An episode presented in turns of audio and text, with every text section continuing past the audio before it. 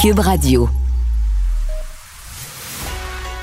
Il manie l'idée, la réflexion, la persuasion, le silence. Mario Dumont. Informé, cultivé, rigoureux. Il n'est jamais à court d'arguments. Mario Dumont. Pour savoir et comprendre. Bonjour tout le monde, bienvenue à Cube Radio. Euh, Bonne fin d'après-midi, fin de la semaine aussi, c'est notre dernière, c'est vendredi. Euh, bon, tous les yeux aujourd'hui sont vraiment tournés vers Ottawa, le président Joe Biden qui est euh, sur place. Et euh, je vous cacherai pas, là, écoutez, il y a toutes sortes de, bonnes choses dont on va vous parler dans les prochaines minutes, des ententes, des discours qui ont été faits à la Chambre des communes. Mais un petit malaise qui est venu se glisser là-dedans. Est-ce que euh, ce soir, il y a un grand dîner officiel, le dîner d'État en l'honneur du président américain, c'est bien normal. Est-ce que Pierre Poilievre a été invité ou pas? Et là, on a deux versions, vraiment pas faciles à commenter euh, pour nous, euh, commentateurs, mais parce que du côté de Pierre Poilievre, du bureau de Pierre Poilievre, on semble indiquer qu'on n'a jamais été invité. Or, tous les autres chefs sont invités, ils sont là. Yves-François Blanchet, il sera. Jack Metzing, il sera. Euh, Madame May aussi, je crois. Mais Pierre Poilievre n'aurait pas été invité selon le bureau de Pierre Poilievre. Maintenant, ce qui circule et ce que le, bureau de Justin Trudeau fait circuler, c'est que Pierre Poilievre veut pas être là. Alors là, euh, pas facile à démêler. Euh, ce qu'on sait, c'est qu'ils ont l'air, tu sais, des enfants là, qui, devant la visite, se mettent à arracher la nourriture sur la table, puis quand ils se font chicaner par leur mère, disent euh, ben là c'est parce que euh, d'habitude on n'a pas on n'a pas à manger. C'est gênant devant la visite, à côté, là, ben gênant devant la visite. C'est vraiment ce que ça donne comme impression. Euh, on n'a pas pu régler ça. D'une façon un peu plus élégante. Et là, ben, on a ce questionnement-là. Est-ce que, est-ce que Pierre Poilievre a été invité ou pas? Est-ce que vraiment on l'aurait oublié? Mais si oui, quel impair diplomatique du bureau du premier ministre? Si Pierre Poilievre veut pas y aller, euh, est-ce qu'il passe ça sur le dos des autres? Euh, écoutez, là, c'est vraiment euh, difficile à démêler. Probablement que dans les prochains jours, on va réussir à démêler ça, mais présentement, j'ai pas d'autres mots. C'est juste gênant devant la visite. Euh, bonjour Alexandre. Salut Mario, effectivement, c'est gênant. Je pense qu'il n'y a Ouais. pas, c'est les meilleurs mots pour qualifier tout ça, euh, alors qu'une visite aussi importante. Ce- ceci dit, euh, la visite se déroule. Oui. La visite se déroule. Ils viennent de faire euh, tour à tour M. Trudeau et M. Biden leur discours euh, devant euh, la Chambre des communes. La prochaine étape, c'est cette conférence de presse euh, conjointe. Euh, commençons par les, euh, par les discours. On était dans la bonne entente, les- la bonne humeur. Une petite joke de hockey de Joe Biden. Ça, tu te trompes pas au Canada avec ça. hein? Non, c'est sûr. Puis ça a provoqué de l'hilarité, puis même des peut-être des huées qu'on a entendu un tout petit peu dans les communes parce qu'il a dit qu'il euh, qu'il aimait le hockey. Tout le monde sauf les Maple Leafs de Toronto. Il y a des gens qui ont applaudi. Il y a Mais des dans gens ceux qui ont applaudi, c'est sûr qu'il y a tous les fans du Canadien, tous les députés québécois. Font et de un- Ceux qui ont applaudi. Ouais, puis après ça, dans la Ligue nationale de hockey, les Maple Leafs de Toronto sont toujours un peu comme une, euh, une blague. là. Les gens adorent les haïr, puis Joe Biden a confié que c'est parce qu'il est marié avec une femme, le Jill Biden, qui, elle, vient de Philadelphie, puis qu'ils ont battu les Flyers plus tôt cette année. Donc, euh, s'il voulait pas dormir tout seul, qu'il avait qu'à bien se tenir, puis qu'il était obligé de dénigrer publiquement les Maple Leafs. Outre cette blague, un discours effectivement sur le ton de la bonne humeur, de la bonne entente, mais surtout le thème de l'amitié. C'est ce qu'on va retenir là plusieurs fois. Joe Biden et Justin Trudeau, le tour à tour, qui ont parlé vraiment de ce qui unit le Canada et les États-Unis, de notre frontière commune, de nos objectifs communs, de notre amour pour la démocratie. Un beau discours, euh, somme toute, là, du président Joe Biden. Mais je Il voulais était faire. énergique quand même. Il avait l'air en bonne forme. Là. Il avait l'air content euh, d'être à la, la Chambre des communes. C'était pas Sleepy Joe aujourd'hui. Là. Ça, Non, non, non, pas, non. Pas, pas du tout. Il avait l'air très, très content d'être là. D'ailleurs, il a commencé aussi sur une, sur une note, Mario, qui a, qui a peut-être retenu l'attention encore plus ici au Québec. Je te fais écouter. Good afternoon. Bonjour, Canada. I took four years of French in school. First time I attempted to make a speech in French, I was laughed at. so uh, that's as good as I can get right now. And seriously, thank you very, very much. Donc, il a fait quatre ans, quatre ans d'études en français, mais il a fait une fois un discours en français, il a fait rire de lui. Fait qu'il dit que pour l'instant, il va s'en tenir à Bonjour Canada. voilà. C'était bon. Il a, quand même, ben, il a quand même pris le temps. Hein, dit, il, a, dit plus de mots de français que certains joueurs du Canadien de Montréal en diront jamais, hein, avec un bonjour comme ça. Donc, ça, ça, a été, euh, ça semble avoir été apprécié pas mal. Et donc, il a commencé son discours sur cette note-là. Bien évidemment, là, c'est peut-être pas le début de sa visite. Hier soir, il est arrivé là, en fin de journée, passé une partie de la soirée Rideau Cottage avec justement Justin Trudeau, avec euh, la gouverneure générale Mary Simon. Trudeau a fait circuler de belles photos de M. Biden, les enfants sur le perron, dans la maison, etc. Là. Oui, c'est toujours le bon moment pour faire un beau photo-op. Et il a rencontré aussi, puis c'est encore plus euh, frappant, comme tu le dis, lorsqu'on voit l'absence de Pierre Poilievre. Là, mais il y a eu les, deux de l'opposition qui étaient tous là sur leur 31. Jack Meeting a pu échanger quelques mots avec Joe Biden. Il y a même Elisabeth May, la chef du Parti vert, qui a donné une barre de chocolat. Elle avait un cadeau, euh, elle avait un cadeau pour le président. Oui, une barre de chocolat pour le président Biden. Euh, ça s'appelle Peace for Chocolate. C'est confectionné par des réfugiés syriens qui sont à Halifax. Donc, quand même, un beau petit cadeau comme ça. Il va pouvoir, va pouvoir manger un petit, une petite collation plus tard en rentrant aux États-Unis. Ça va être tout fondu à la fin de la journée.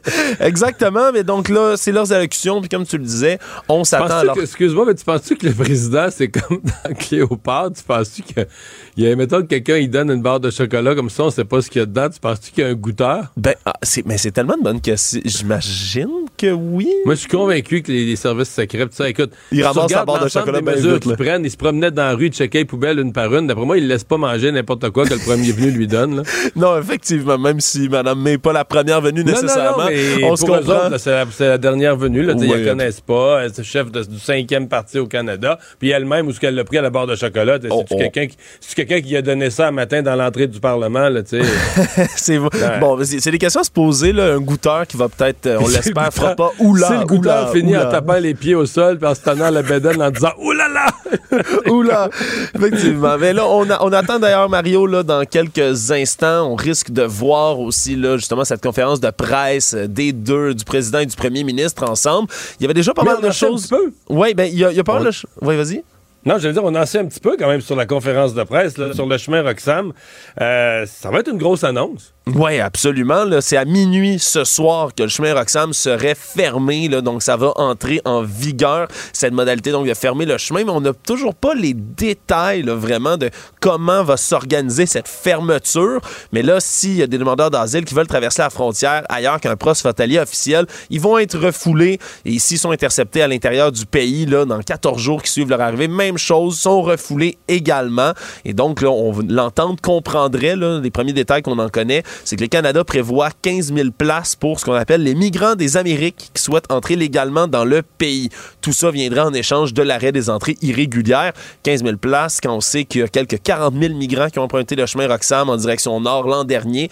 C'est peut-être, c'est pas tant que ça, peut-on le dire euh, comme ça. Faudra voir vraiment, évidemment, comment ça va être appliqué. Les autres détails qu'on connaît aussi, Mario, c'est que le Canada va devoir s'engager à débloquer 100 millions de dollars supplémentaires pour Haïti, pour aller aider les forces de sécurité à reprendre le contrôle dans le pays. Mais ce qui est déjà un compromis. Oui, il faut sortir de l'argent, mais de toute façon, on le sait que ça va pas à Haïti, puis il faudrait investir un jour. Mais la demande initiale, il faut toujours voir d'où on part. La demande initiale des Américains, c'était une intervention militaire qui aurait probablement coûté plus cher que ça. Euh, plus le fait qu'il semble qu'au Canada, autant euh, le gouvernement Trudeau, mais nos experts en sécurité, les gens qui connaissent bien Haïti ne croient pas que ce soit la bonne chose à faire. Les interventions militaires en Haïti ont déjà été essayées.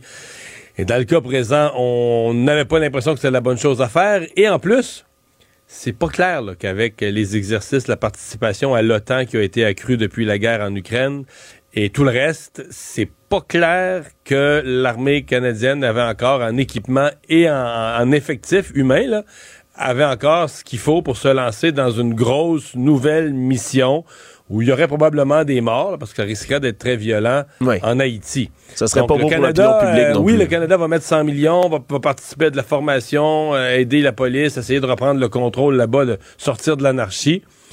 Mais on a réussi à se sortir de cette idée là, que les Américains avaient souhaité au départ d'une intervention militaire. Mario Dumont. Plus pratique que n'importe quel moteur de recherche. Une source d'information plus fiable que les internets.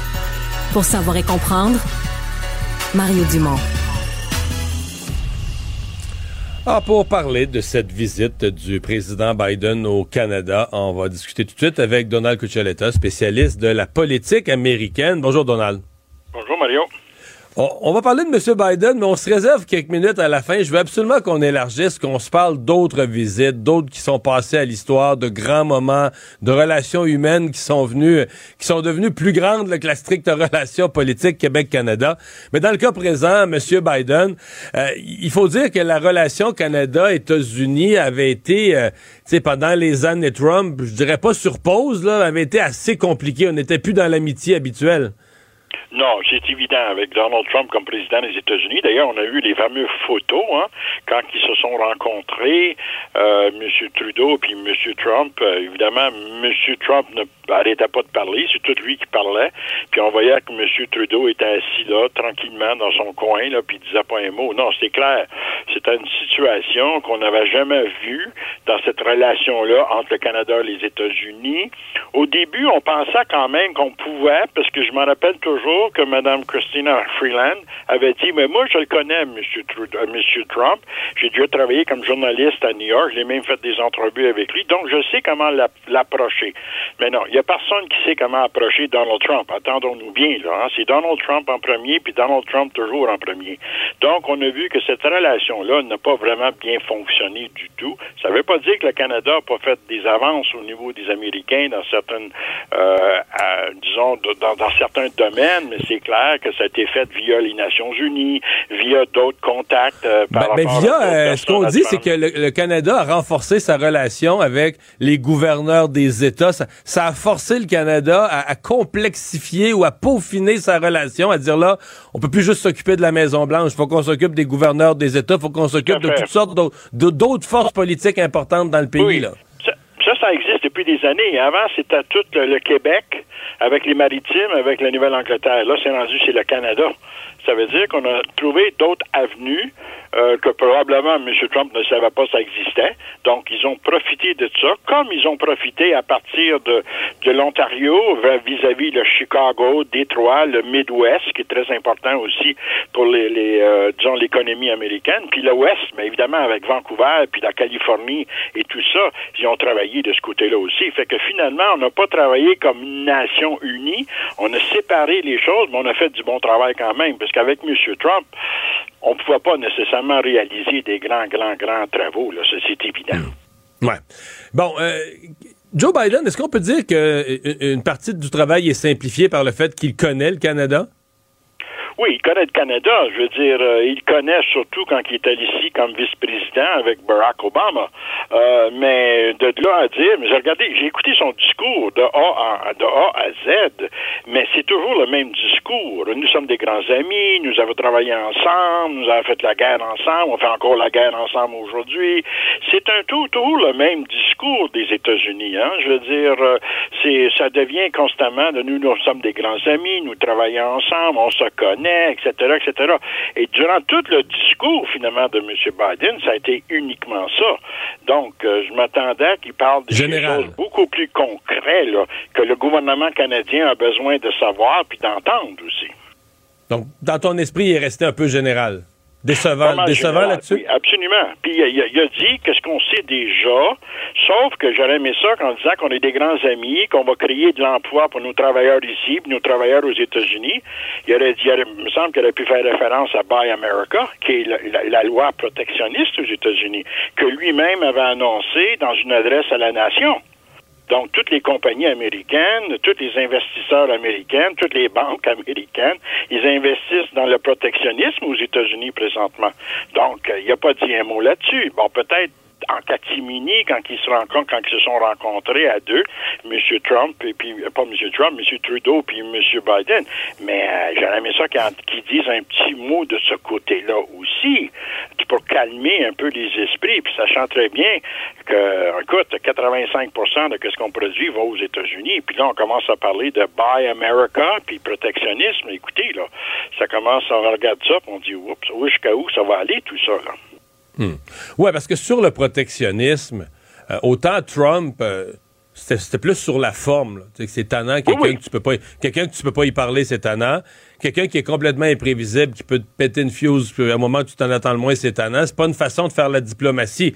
Mais Trump, à part son style, puis son impossibilité de, de discuter sérieusement, il était pas plus protectionniste euh, que, que, que, Joe Biden. Les démocrates sont aussi protectionnistes. Au contraire, lui, c'était quelqu'un qui croyait à l'ouverture totale des, des, des, des, économies. Il croyait beaucoup à ça, lui, sachant très bien que l'économie américaine est la, plus forte.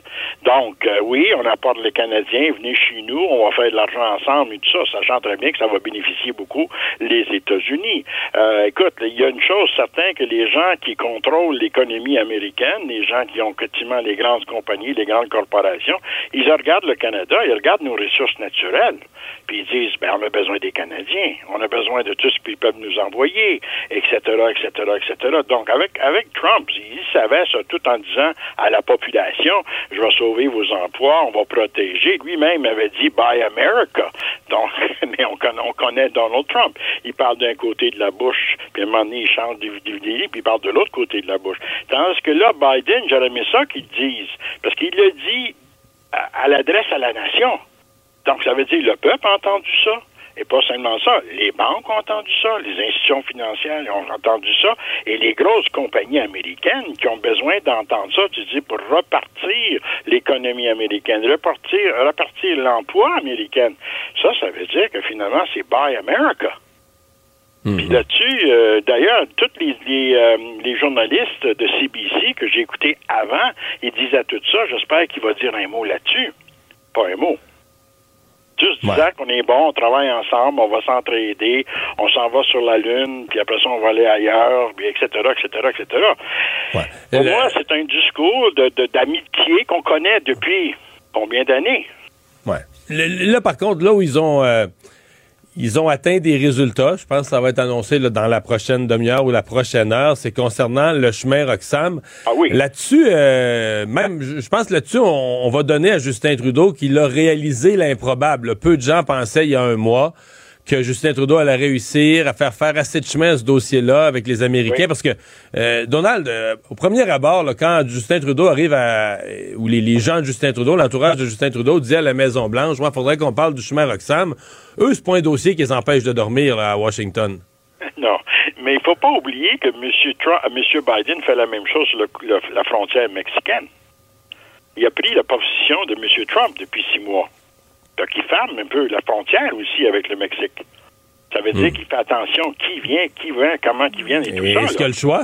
Est-ce qu'il y a le choix? Parce que là, ça, cogne aux portes par dizaines de milliers. Hein? Quand M. Trudeau a négocié avec lui pour la question du chemin Roxanne, il a probablement dit, vous faites la même chose. Il n'a pas dit peut-être de cette façon-là, mais il a dit, on sait que vous avez une politique beaucoup plus sévère sur la frontière mexicaine. Donc, nous, ce qu'on demande ici, c'est un peu la même chose. Ça se dit ces choses-là dans la diplomatie, de sachant très bien que monsieur, ça fait six mois, il a décidé que ça va être comme ça maintenant, puis qu'on va surveiller qui sont. Puis d'ailleurs, euh, les, les, les 15, euh, 15 000, ben, ils vont les surveiller. La question, une fois de Roxanne, c'est signé ce soir, à minuit et une, ça va, ça va être en place c'est comment qu'on va gérer la question. Ouais, parce que c'est pas une petite frontière là, en termes de, longueur, de distance là, c'est pas euh, c'est pas une petite frontière à surveiller là. C'est quoi, c'est 5000 km euh, sans compter la frontière de l'Alaska là? Oui, oui, exactement. Fait que non, c'est ça que la question. Donc, je trouve que c'est un bon pas en avant. Là, c'est au gouvernement canadien de gérer tout ça, là. Parce qu'il faut pas simplement dire, ben là, c'est fermé, il n'y a pas de problème, là. Non, non, non, non. Il faut, écoute, il y a du monde présentement qui sont en Floride, qui n'ont pas écouté le discours de M. Biden, ni celui de M. Trudeau sur Roxham Road. Puis les autres ont déjà, peut-être pacté, puis s'en viennent, là. Écoutez, là, fait que ça veut dire que déjà, on doit gérer qu'est-ce qu'après minuit une, demain, il va falloir gérer. Est-ce qu'on bloque complètement? Qui, comment, etc., etc., etc. Ça, j'aurais aimé ça, les détails, les détails de la question. ça, j'espère qu'on va l'entendre à un moment donné. Toi qui connais bien les, États-Unis, euh, ce qu'on a vu, là, nous autres, ce qu'on a observé depuis, mettons, 3-4 ans, là, au chemin Roxham, c'est que, bon, c'est sûr qu'il y a des migrants, ils sont mal pris dans leur pays, ils cherchent une porte, ils viennent cogner aux portes du Canada pour demander l'asile, on le comprend. Mais ce qu'on comprend aussi, c'est qu'ils étaient aidés. Là. On a eu d'abord, même le maire de New York euh, l'encourageait, on, on leur fournissait des... Il y avait des autobus qui étaient sur Oui, il y avait des autobus. Après, après, mais, mais, même, on a entendu parler des histoires que des douaniers américains, en dehors de leurs heures de travail, en dehors de leur, de leur, leur quart de travail, oui. euh, faisaient un petit sideline les soirs, conduisaient... À partir de Plattsburgh. À partir de Plattsburgh. Mais ce que je veux dire, c'est, est-ce que tout ça est fini? En d'autres termes, est-ce que les douaniers américains, les policiers américains, euh, les, les gens de New York, est-ce qu'à partir du moment où Biden, dans un autre pays, dans un sommet avec le premier ministre du Canada, dit là, on ferme le chemin Roxham, est-ce que tout ce monde-là va arrêter? Là? Euh, pas nécessairement des passeurs euh, clandestins, là, mais non, disons, non. mettons, les douaniers, puis tout ça, est-ce que tout le monde va se mettre à marcher à Ben, droite et dire, OK, oui, du côté canadien, vont sûrement mettre le, le- le haut là dans tout ça. Puis au, au niveau des postes, ils sont déjà légales, il n'y a pas de problème. Ça va, ça va être fait. Ça, ils vont, ils surveillent déjà. C'est pas Roxham Road. Je veux dire, quand on passe à la colle et tout ça, on est surveillé et tout ça.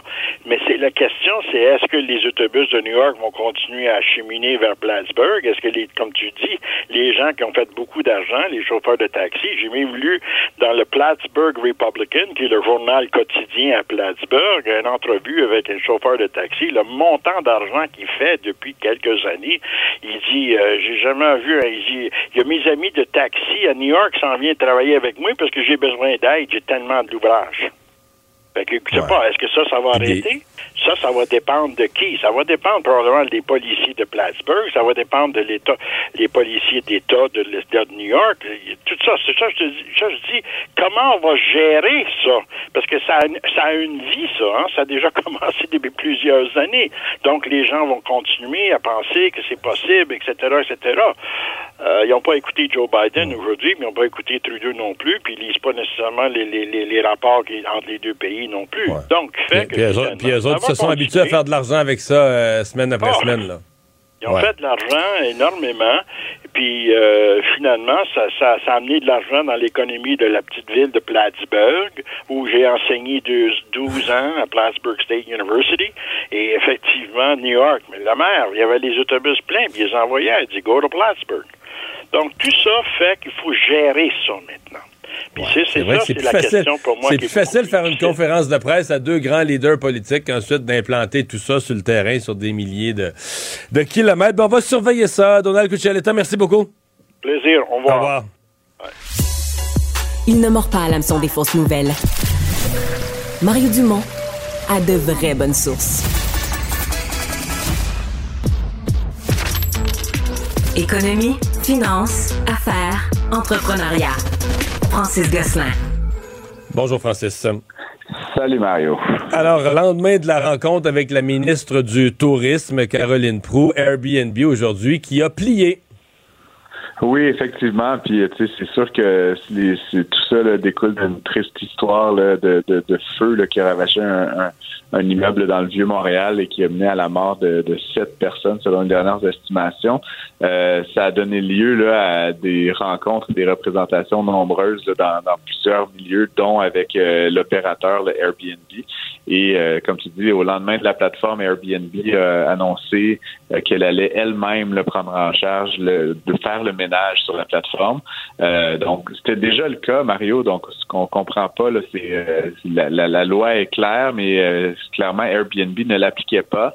Euh, pour s'inscrire sur la plateforme, il faut fournir un numéro d'enregistrement euh, auprès là, de, de- des instances là, gouvernementales euh, de l'industrie du tourisme euh, québécois. Et, donc, en fait, ce qu'on ne comprend pas très bien, c'est comment euh, justement des logements comme celui euh, qui a pris feu là, la semaine dernière euh, a pu s'inscrire sans un tel un tel certificat. Mais Euh, est-ce donc- qu'on peut penser, Francis, que par exemple, je je sais pas ailleurs, peut-être moins ailleurs au Québec, mais qu'à Montréal, ça va, ça va diminuer considérablement l'offre d'Airbnb à court terme? Euh, c'est absolument certain. Puis là, je te pose une va autre question plate. Qu'est-ce qu'on fait des milliers et milliers, là, je parle à travers mon chapeau, puis en même temps, je suis sûr que c'est vrai, de nuitées, là. Non, mais les nuitées, déjà, dire, la personne là, de Varsovie qui a prévu venir à Montréal pendant quatre jours en avril prochain, puis qui s'est réservé un appartement dans le vieux Montréal. Elle, cette personne-là, là, elle a planifié son voyage euh, au- pendant le temps des fêtes. euh, elle s'en vient à Montréal ben- au mois d'avril. Elle a sa chambre, mais sa chambre n'a pas son numéro, est illégale. Est-ce qu'on va tirer sa plug? Euh, probablement, Mario, là, euh, c'est là où justement Hey, le- le- le- t'imagines-tu? les, les- les hôteliers vont faire de bonnes affaires là, avec, avec ces gens-là qui vont être un peu laissés pour compte. J'ose espérer que Airbnb va peut-être euh, faire ça graduellement, là, peut-être honorer là, pendant une courte période des réservations qui étaient déjà faites. Euh, mais chose certaine, donc ce sera plus possible de louer sans avoir le certificat d'enregistrement. Euh, L'autre volet, Mario, bon, on a peu de pitié pour ces gens-là, mais il y a quand même certainement des individus qui avaient acheté des appartements ou des immeubles dans le but d'en faire la sous-location, euh, profitant un peu de cette zone grise, euh, ben là, éventuellement, ça va faire que ces appartements-là vont être inoccupés, donc possiblement que ça qui représente certaines opportunités là, de remise en marché, donc d'a- d'achat pour euh, pour monsieur, madame, tout le monde, là, de d'acheter d'anciens Airbnb qui n'avaient finalement pas le droit d'en faire. là. Euh, donc, ça va être une, autre conséquence certainement de ça. On n'a pas les chiffres, hein, Mario, c'est évidemment tout ça est privé là, chez Airbnb. Je ne sais pas euh, entre nous s'il s'agit de 23 appartements ou de 2000 appartements, Euh, mais c'est probablement plusieurs centaines là, qui sont dans une situation d'irrégularité qui vont maintenant être interdites d'opérer euh, sur la plateforme. Ouais, ouais, ça va être à surveiller là, comment tout ça se déploie parce qu'en fait, euh, probablement que sur le nombre, il y en a où c'est juste des propriétaires négligents. là. Ils vont aller chercher leur numéro de certification, puis Effectivement. dans quelques jours, ils vont être réinscrits sans problème. Mais je crois comprendre qu'il y en a qui étaient tout simplement dans des secteurs où le zonage ne le permet pas, etc. Donc, ils n'auront jamais leur certificat, donc ils vont juste devoir disparaître d'Airbnb. Effectivement, puis tu sais, je pense que aussi de manière euh, assez légitime, l'industrie touristique, puis les hôteliers là, que je connais assez bien, fait, fait des représentations depuis un bon moment pour quand même aussi rappeler euh, que tout ça, ça représente pour eux quand même une forme de, de concurrence illégale, c'est-à-dire que tu euh, si tu n'as pas tes, tes permis, si tu n'as pas fait les efforts, puis tu sais, dans le cas de l'immeuble qui a passé au feu, là, si tu ne suis pas le code du bâtiment, là, tu sais, finalement, s'il n'y a pas de fenêtre, s'il n'y a pas de porte, tu sais, euh, essentiellement, ben, c'est des gens qui sont capables d'opérer l'équivalent d'un service hôtelier sans avoir toutes les obligations qu'on impose aux hôteliers, ne serait-ce que la taxe euh, sur l'hébergement de 3,5% mais plein d'autres codes réglementaires qui étaient un peu passés outre par ces opérateurs-là. Donc, je pense que de manière euh, générale, comme tu dis, ceux qui sont euh, qui sont dans le dans le vert, là, ben, qui ont juste à aller euh, se remettre en règle, le feront. Mais tous les autres qui opéraient un peu là, ce régime un peu cowboy et qui faisaient un peu de la concurrence déloyale à l'industrie hôtelière, ben eux, ils vont se retrouver euh, le bec à l'eau. là. Puis effectivement, je suis sûr qu'il y a des gens qui doivent un peu maugréer là, face à cette annonce-là aujourd'hui, Mario, là, des, des Peut-être opérateurs. quel- peut-être quelques logements de plus disponibles pour le 1er juillet Oh. prochain. Francis, triste nouvelle en ce qui me concerne. Un des, parce qu'on dit au Québec, on a beaucoup maintenant de distilleries, de gin, de vodka, de fabrique de rhum, de fabrication locale. Mais un des pionniers, c'était Gin Saint-Laurent à Rimouski. Et là, euh, ils sont en faillite. E- Effectivement, ouais. Puis euh, c'est une triste histoire, Mario. Puis bon, euh, ça ça veut pas signifier la fin nécessairement de son produit vedette, qui est le, le gin Saint-Laurent, mais qui est à base d'algues, que tu connais bien. Mario, Qui est excellent, que je connais très c'est bien. excellent. Moi, je suis très fan aussi de ce gin-là. Euh, ben, en fait, ce qui est donc la- l'histoire, c'est qu'en fait, l'été dernier, Mario, euh, la distillerie euh, du Saint-Laurent avait ouvert là, en grande pompe une, euh, une, une nouvelle usine, euh, donc euh, qui avait coûté quand même plusieurs millions de dollars. Là, on parle de presque 10 millions de dollars, et euh, éventuellement, et qui avait eu des dépassements de coûts. Donc ça, c'est une partie de l'histoire de, de- qui devait coûter 9,5, évidemment, qui en a coûté 11,5. Et puis je devine, Mario, là, puis tu sais, je suis pas dans le secret des dieux là, des, des affaires financières de l'entreprise, mais aussi probablement certaines notions là, de coûts de crédit là, actuellement. Ah oui, là, la, hausse, la hausse des taux, là, quand tu investis Ouais. des millions. euh, Fait que je sais pas comment ça se traduit, mais tu, peux t'imaginer que dans les taux corporatifs, on parle souvent de du 7, 8, 9% ben, sur un financement de 10 millions, on parle d'un million par année juste en juste en intérêt. Là, donc, il faut quand même en vendre beaucoup de gin là, juste pour couvrir les intérêts sur la dette. Euh, L'entreprise avait aussi embauché là, 25 personnes additionnelles là, pour, euh, pour ce site-là. Donc, c'était vraiment euh, un peu un fleuron local. Et donc, ce qu'on apprend aujourd'hui, c'est qu'ils sont placés donc sous, euh, sous la protection de leurs créanciers, mais avec l'espoir, comme euh, c'est rapporté par plusieurs médias, euh, d'en arriver à une entente avec les créanciers, de sorte que l'entreprise ne doit pas nécessairement cesser ses activités, mais peut-être juste restructurer euh, sa dette puis continuer à opérer. ouais. Je devine, Mario, que la communauté rimousquoise, puis toute le- le Bas-Saint-Laurent va se liguer là, pour essayer de, préserver ce, Mais là Il y a, il y a deux, euh, à part l'histoire triste puis que le gin est bon, je dirais, du point de vue de la business, il y a deux histoires là-dedans, Francis. C'est celle de, de la difficulté de la croissance. Là. Parce que je pense que, encore là, on s'imagine, mais tu étais rendu à une certaine dimension, puis là, ta production un peu artisanale, ça a plus d'allure. Si tu veux passer à la prochaine phase, je sais pas, vendre euh, plus large, etc., ça prend une vraie usine. Là, donc, euh, mais ça, c'est plus facile à dire qu'à faire, là, cette phase-là, parce que pour, tu viens de le dire, pour financer un projet de ce grosseur-là, faut que tes ventes explosent, faut que tes équipes de vente, il faut que ton volume d'affaires explose vite. L'autre affaire, c'est que sincèrement, moi, je m'inquiète. Je, parlais il y a quelques semaines, quelques mois avec le président de l'association des distilleries qui se plaignait du gouvernement puis de la SAQ, puis ils ont raison. Sur beaucoup de points, ils ont raison avec leurs plaintes. Il reste que il y en a vraiment beaucoup. Est-ce qu'il y a de la place au Québec? Est-ce que ce c'est pas un domaine où il va y avoir malheureusement des regroupements, quelques faillites euh, rachetées par le voisin. Est-ce qu'il y a de la place dans la grosseur du marché du Québec pour autant? C'est super beau parce qu'on voit ça dans chaque région. Euh, euh, chaque région a, son gin, sa vodka. mais est-ce qu'il y a un point de rupture où il y a juste plus assez de clients? On boit pas assez de gin pour tout ce monde-là. là? Euh, ben, c'est comme tu le dis déjà, effectivement, Mario, là, si on regarde juste le, marché de, de la microdistillerie, c'est-à-dire des produits là, comme le, la vodka et, et le gin, euh, qui, qui, est ici le, le, produit phare de, de la euh, de la distillerie du Saint-Laurent. on est passé ces dernières années là, de deux joueurs sur le marché fait au Québec à 70. Donc, ce qui veut dire que la quantité, bon, légèrement supérieure, le, le gin québécois est quand même un peu en vogue mais pas 35 fois plus.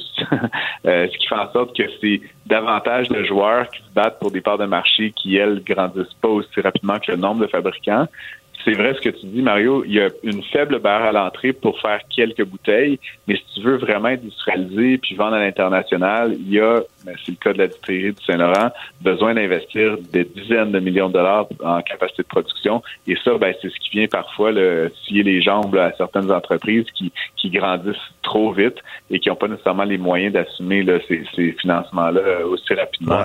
Euh, si, si l'année, si t'as la, la, la bad luck, que l'année où tu fais, tu donnes le grand coup, on construit l'usine, genre cinq mois après, les taux d'intérêt partent, à monter, puis ils montent le plus vite qu'on ait vu depuis un demi-siècle. Je dis non mais sérieux, t'as les conditions, euh, les conditions parfaites pour te casser la gueule. Là. Effectivement. Puis tu sais, je sais pas, j'ai pas les chiffres exacts, là, Mario, mais je sais notamment qu'il y a quand même, c'est en vogue. Je pense que ça reste un peu un épiphénomène pour le moment.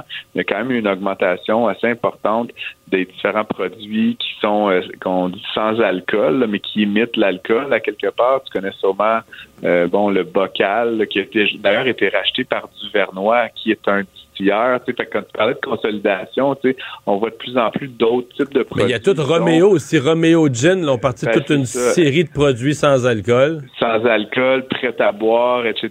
Fait que, encore une fois, ça, c'est comme si l'industrie qui se cannibalise un peu elle-même. Là, euh, je les produits atypiques, là, tu connais peut-être. Oui, oui, non, mais c'est très à la mode. Là. Tu fais un party, tu fais un party depuis. dans la dernière année, là, si tu fais un party, ça n'existait pas, puis là, c'est apparu dans tous les parties.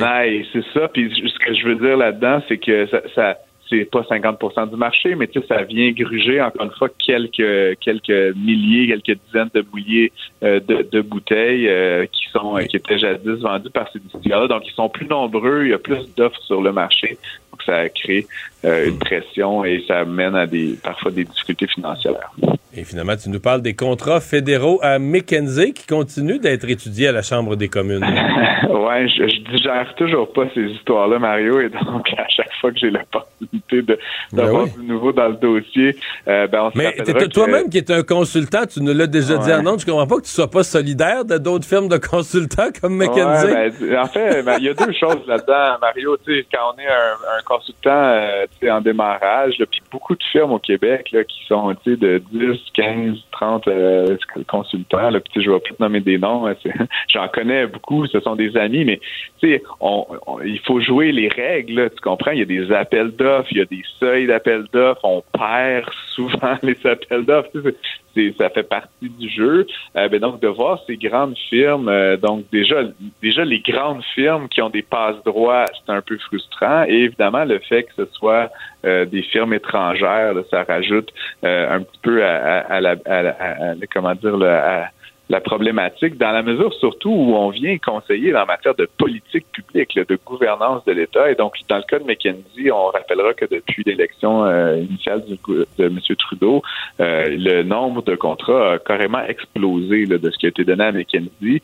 On parle de 115 millions de dollars qui ont été remis à cette seule firme-là. Mais ça marche. il est tout le temps réélu, M. Trudeau. Ça veut dire qu'il fait des bonnes politiques grâce à McKenzie. Le, le peuple est satisfait. Oui, exactement. Mais, je, donc, pensais que c'était ça aujourd'hui, en soi, c'est pas une nouvelle qui fait donner des contrats à leurs copains de McKinsey, mais en fait, ce qu'on apprend, c'est que euh, le, le, secrétariat du Conseil du Trésor qui a commencé à faire des audits sur les, les, euh, les, documents de contrats, etc.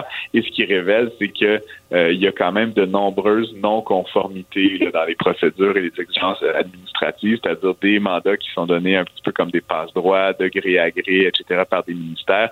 Et donc, on sent bien qu'il y a quelque chose là, qui, qui ne tourne pas rond dans la relation entre cette firme américaine et euh, différents euh, différents employés de la fonction publique fédérale. Et donc, euh, on continue d'explorer la chose. La bonne nouvelle, en tout cas, je suis quand même pas pessimiste à ce point-là, Mario, mais c'est qu'il il semble pas y avoir d'enjeu d'éthique, en termes de valeur et tout ça. Donc, il n'y a pas eu carrément de, de fraude ou de corruption, mais encore une fois, plutôt de l'ordre des passe-droits, puis des, règles d'attribution des contrats qui n'ont pas été tout à fait respectés. Et comme je te dis, c'est plus là-dessus, je pense que l'industrie est frustrée de voir ça. J'ai une dernière question, je suis niaiseux, mais ils chargent, ils chargent cher de l'heure, McKinsey? comme 1000 dollars de l'heure. Ah, ok. je pensais que c'était cher. Fait que dans le fond, si, si on est là en appel d'offres, faudrait... non, mais si on, si on est là en appel d'offres, faudrait créer pour eux une nouvelle sorte d'appel d'offres, le plus haut soumissionnaire, c'est ça? là, il serait sûr de l'avoir. c'est ça. Tu prends, tu prends le plus cher parce que c'est probablement le meilleur. Et encore, ah, j'en ai vu à McKenzie, c'est une firme qui est admirée par de nombreux consultants. Euh, mais encore une fois, de savoir qu'il bénéficie des largesses euh, du gouvernement, c'est toujours un peu frustrant. Ça te frustre un peu, on sait. Hey, tu vas le fait de te défrustrer le vendredi, tu vas passer une plus belle fin de semaine. Salut! Très bon week-end à toi aussi et aux auditeurs qui nous écoutent. Salut. Cube Radio. Il lance sa ligne au bon endroit pour obtenir l'information juste. Mario Dumont. Pour savoir et comprendre. Cube Radio.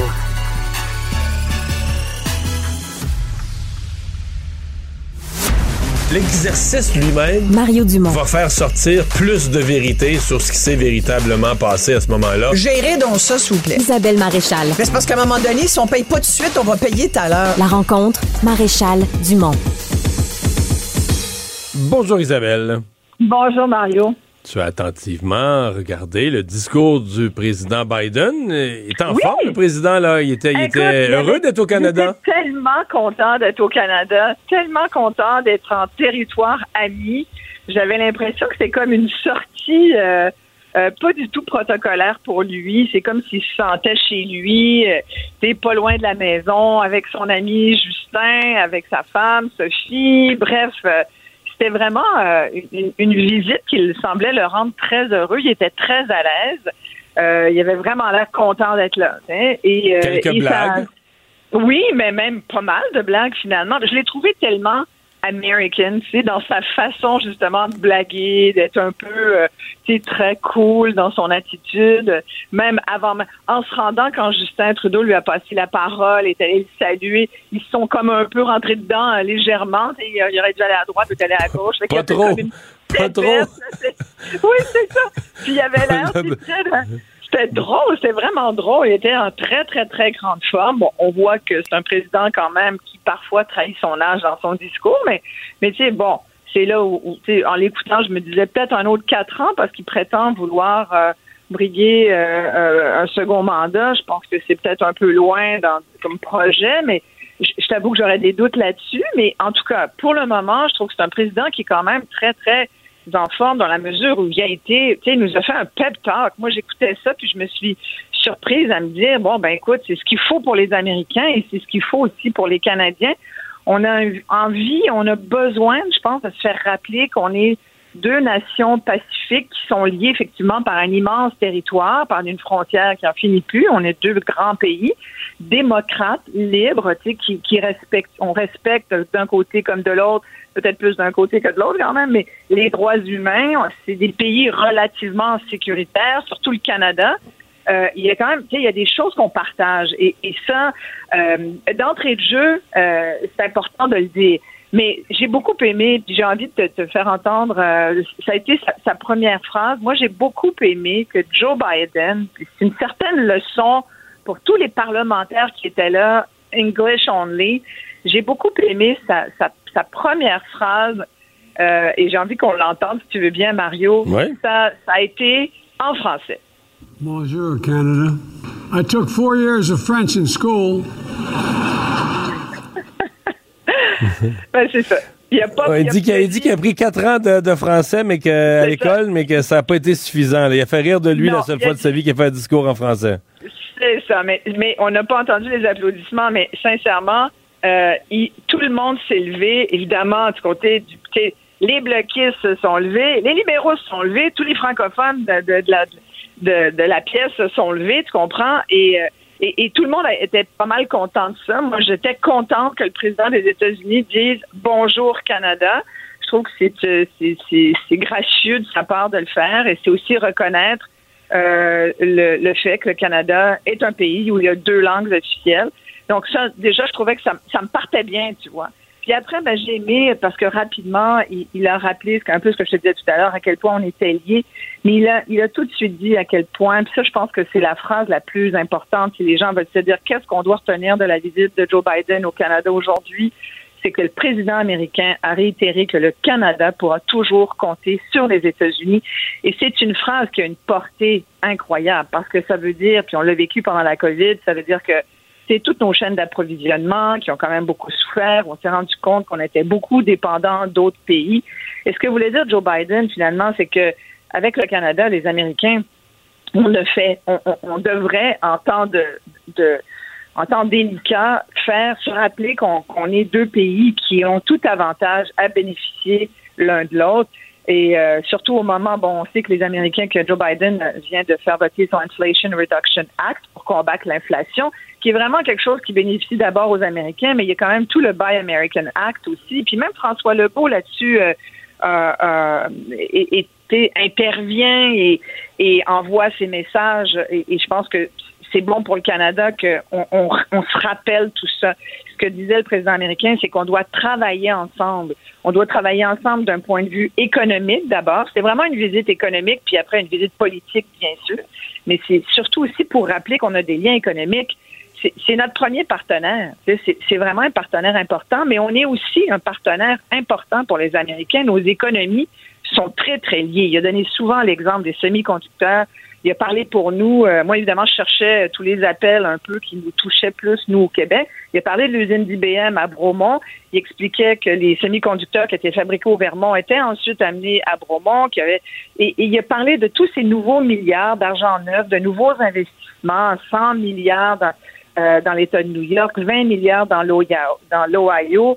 Euh, et, qui vont vouloir dire des emplois payants en technologie, payants pour la classe moyenne. Il a rappelé ce qu'on se dit souvent, hein, ce qu'on ce qu'on doit réaffirmer, c'est-à-dire qu'une classe moyenne forte, ben c'est bon pour tout le monde. Donc il dit il va y en avoir des emplois pour les Américains puis pour les Canadiens. Écoute, Justin Trudeau, il devait jubiler, tu comprends Il était euh, évidemment. Mais là, j'allais t'amener là. Justin Trudeau, il doit jubiler.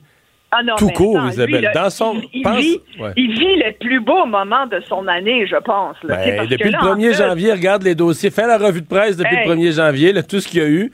Et là, il y a comme une journée, écoute, c'est une journée en or, c'est une journée brodée d'or. Elle va ah annoncer la fermeture du chemin Roxham à minuit. Voilà. Euh, a l'air fort côte à côte avec Joe Biden. C'est merveilleux politiquement pour lui. C'est merveilleux. Puis sincèrement, tu sais, je te parle surtout du, du discours du président américain, mais je pourrais te parler du discours de Justin Trudeau. Sincèrement, je l'ai beaucoup aimé. J'ai aimé son ton, j'ai aimé ce qu'il disait. Euh, j'ai aimé qu'il rappelle euh, aussi ce que fait le Canada un peu partout euh, en matière de, de, de, de, sauvegarde des droits humains. Il, a parlé de l'ingérence. Ben, c'était tout en filigrane. C'était un discours euh, très politique, à saveur économique lui aussi. Euh, c'était très électoral comme ton. je pense qu'on, je pense qu'il doit se faire, il doit se faire rappeler tous les jours qu'il est en position minoritaire puis qu'il a intérêt à ne plus perdre de plumes parce que parce que ça, ça ira mal tout à l'heure, mais je pense qu'il a gagné beaucoup de points aujourd'hui, euh, Justin Trudeau. Et tu as nommé le chemin Roxham. Écoute, le Canada et les États-Unis qui se sont entendus pour finalement mettre en application la fameuse entente sur les tiers pays sûrs sur l'ensemble de la frontière canadienne-américaine. Là, ça vient confirmer la fermeture officielle ce soir à minuit du chemin Roxham. Puis le deal, il est très simple à compliquer, il est très simple à comprendre, c'est pas compliqué. On avait 40 l'an dernier, là, il y a à peu près 40 000 euh, migrants qui ont qui ont traversé au chemin Roxham euh, au Québec. Là, l'entente, c'est que le Canada s'est engagé en accueillir 15 000 officiellement via la, la frontière officielle. Euh, alors, ça, je pense que c'est un bon deal. Je pense que c'est une bonne nouvelle. Ce qu'on savait pas, c'est que, moi, je pense qu'on a sous-estimé le fait que, que, le gouvernement travaille, le gouvernement fédéral canadien travaillait là-dessus. Je pense qu'il faut quand même euh, rendre à César ce qui lui revient, mais rendre à Justin ce qui lui revient. Mais c'était comme, c'était évident qu'il fallait qu'il se passe quelque chose. Ouais. mais tu sais, quand on. Rien passé, là, mais pour revenir à Justin, si on avait, il y a un mois jour pour jour, mettons, le 24 février, si on avait euh, lancé sur la place publique une gageure, là, qui gage que Justin Trudeau va réussir? Il n'y aurait pas eu beaucoup de preneurs, d'après moi. Là. il a réussi là où les gens ne l'attendaient pas. Non, mais, mais on aurait, tu sais, sincèrement, tu sais, on peut tous euh, faire notre mea culpa, là, puis je pense que les citoyens aussi, personne n'y croyait, Mario, tu sais, ça fait trois ans qu'on est pogné que cette patate chaude qu'est le chemin Roxham, qui d'ailleurs s'était transformé quasiment en petite ville qui était euh, autosuffisante. Là, on s'est installé, on avait mis des baraques, des maisons, il y avait des. C'était devenu quelque chose de très officiel. Fait que ce qu'on avait tous compris, c'était que pour Justin Trudeau, ça allait continuer comme ça. On n'avait pas compris que euh, qu'il s'en servirait comme une stratégie politique finalement, parce que je sais pas si c'était son but, mais disons qu'en tout cas, ça l'aide drôlement politiquement. il y a bien besoin de, de, de ce dossier-là de régler parce que Quant au reste, c'est pas glorieux quand même. Il y a tout, il y a comme en filigrane, je te disais qu'il avait parlé un peu de l'ingérence de certains pays. Euh, c'est clair qu'il faisait référence à la Chine. Il y avait d'ailleurs les deux Michael qui étaient là, les deux euh, qui ont les deux hommes qui ont été euh, qui ont fait mille jours. Je, pense que le symbole de ça, c'est quoi? Je pense que le symbole, c'est que le président Biden, la vérité, il a aidé pas mal pour les faire ben, sortir. tellement, tellement, tellement, tellement. Euh, mais en ce moment, disons que c'est, c'est une visite euh, rassurante aussi. Puis, mais en même temps, Joe Biden, il était tellement américain. Puis ils sont, ils ont beau vouloir être ouverts et, et, et, pas arrogants et, et, pas suffisants. Il n'a pas pu s'empêcher de nous rappeler que les 87% des Américains avaient une très très bonne opinion des Canadiens. C'est un peu quand même paternaliste de dire ça, je trouvais. Nous, on ne nous a pas demandé l'opinion qu'on avait des Américains, mais puis quand même, j'ai trouvé ça un peu amusant qu'il en profite. Euh, il y en a d'ailleurs profité pour dire que c'était un peu plus qu'à l'époque de son prédécesseur. J'avoue, j'ai peut-être un peu contribué à ce que ça, ça, soit encore mieux que la dernière fois où on a demandé l'avis des Américains? Mais, mais sincèrement, puis il a aussi dit, euh, puis ça je tiens à le préciser parce que je regardais ma télévision, puis j'en revenais juste pas qu'au moment où Joe Biden a dit, et euh, comme le, le, le, premier ministre canadien, nous, au gouvernement euh, américain, nous avons plus de 50 euh, de, de, de, femmes qui sont euh, en politique. et, et là, tout le monde a applaudi, sauf le côté des conservateurs. Personne, tout le monde s'est levé, sauf les conservateurs. Paulien est resté assis.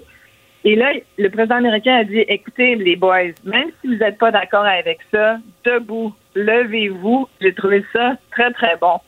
ça m'a fait bien rire. Hey Isabelle, euh, ben, merci beaucoup. Bonne fin de semaine à toi. Ben, pareillement. Merci, Mario. Bye bye à lundi. Mario Dumont. Probablement capable de vous battre à n'importe quel jeu de société tout en débattant des enjeux de société.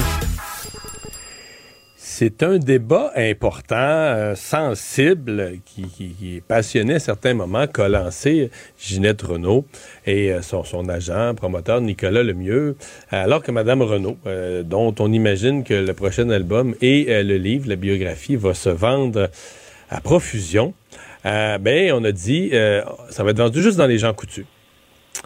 Et pas dans les librairies, pas ailleurs, juste dans les gens coutus, dans une entente. Et là, on pourrait dire dans le monde artistique, dans le monde culturel, on imaginerait la levée de bouclier, mais dans une entente où l'auteur ramasse une partie nettement plus significative qu'ailleurs des sommes où on laisse beaucoup, mais pas quelques sous, beaucoup plus à l'auteur, de telle sorte que, ben là, c'est le plan artistique, c'est pas supposé être ça que tu veux. Hein. C'est pas supposé être dans le monde des arts la chose la plus recherchée, là, ce qu'on reproche au, streaming euh, de, toutes sortes. Là. C'est par exemple, dans le monde de la musique, ce qu'on reproche au Spotify et autres, c'est de pas en laisser assez aux, artistes. Et là, donc, on a un agent qui va maximiser ce qu'il va recueillir son artiste. Mais il y a une complication, imaginez-vous donc, qui vient avec ça c'est qu'il y a une loi, une règle gouvernementale qui fait que les, les bibliothèques, les écoles publiques, tout ce qui est public doit encourager les librairies. Et donc, ben, il n'y aura pas, il y aura pas de la biographie de Ginette Renault, si je comprends bien, dans les bibliothèques publiques. Eve Lagacé est directrice générale de l'Association des bibliothèques publiques du Québec. Bonjour, Madame Lagacé. Bonjour, M. Dumont. Vos, vos, vos clients, les gens qui vont dans la bibliothèque municipale et autres, vont être déçus? Oui, effectivement, ils vont être déçus. C'est certain qu'il euh, y a des, citoyens, des usagers de bibliothèque qui vont vouloir euh, lire euh, le livre de Mme Renault. Et qui vont vous la demander à la porte, là, au comptoir?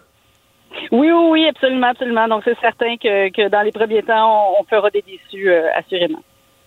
Mais il n'y a pas de compromis là-dessus. Il n'y en aura pas. C'est ça, puis c'est tout. Ben, en fait, si on veut respecter la loi, évidemment, ben, les municipalités, les bibliothèques publiques sont des, services municipaux. Donc, oui, les municipalités euh, sont tenues, évidemment, de respecter euh, la loi, qui est la loi sur le développement des entreprises québécoises dans le domaine du livre.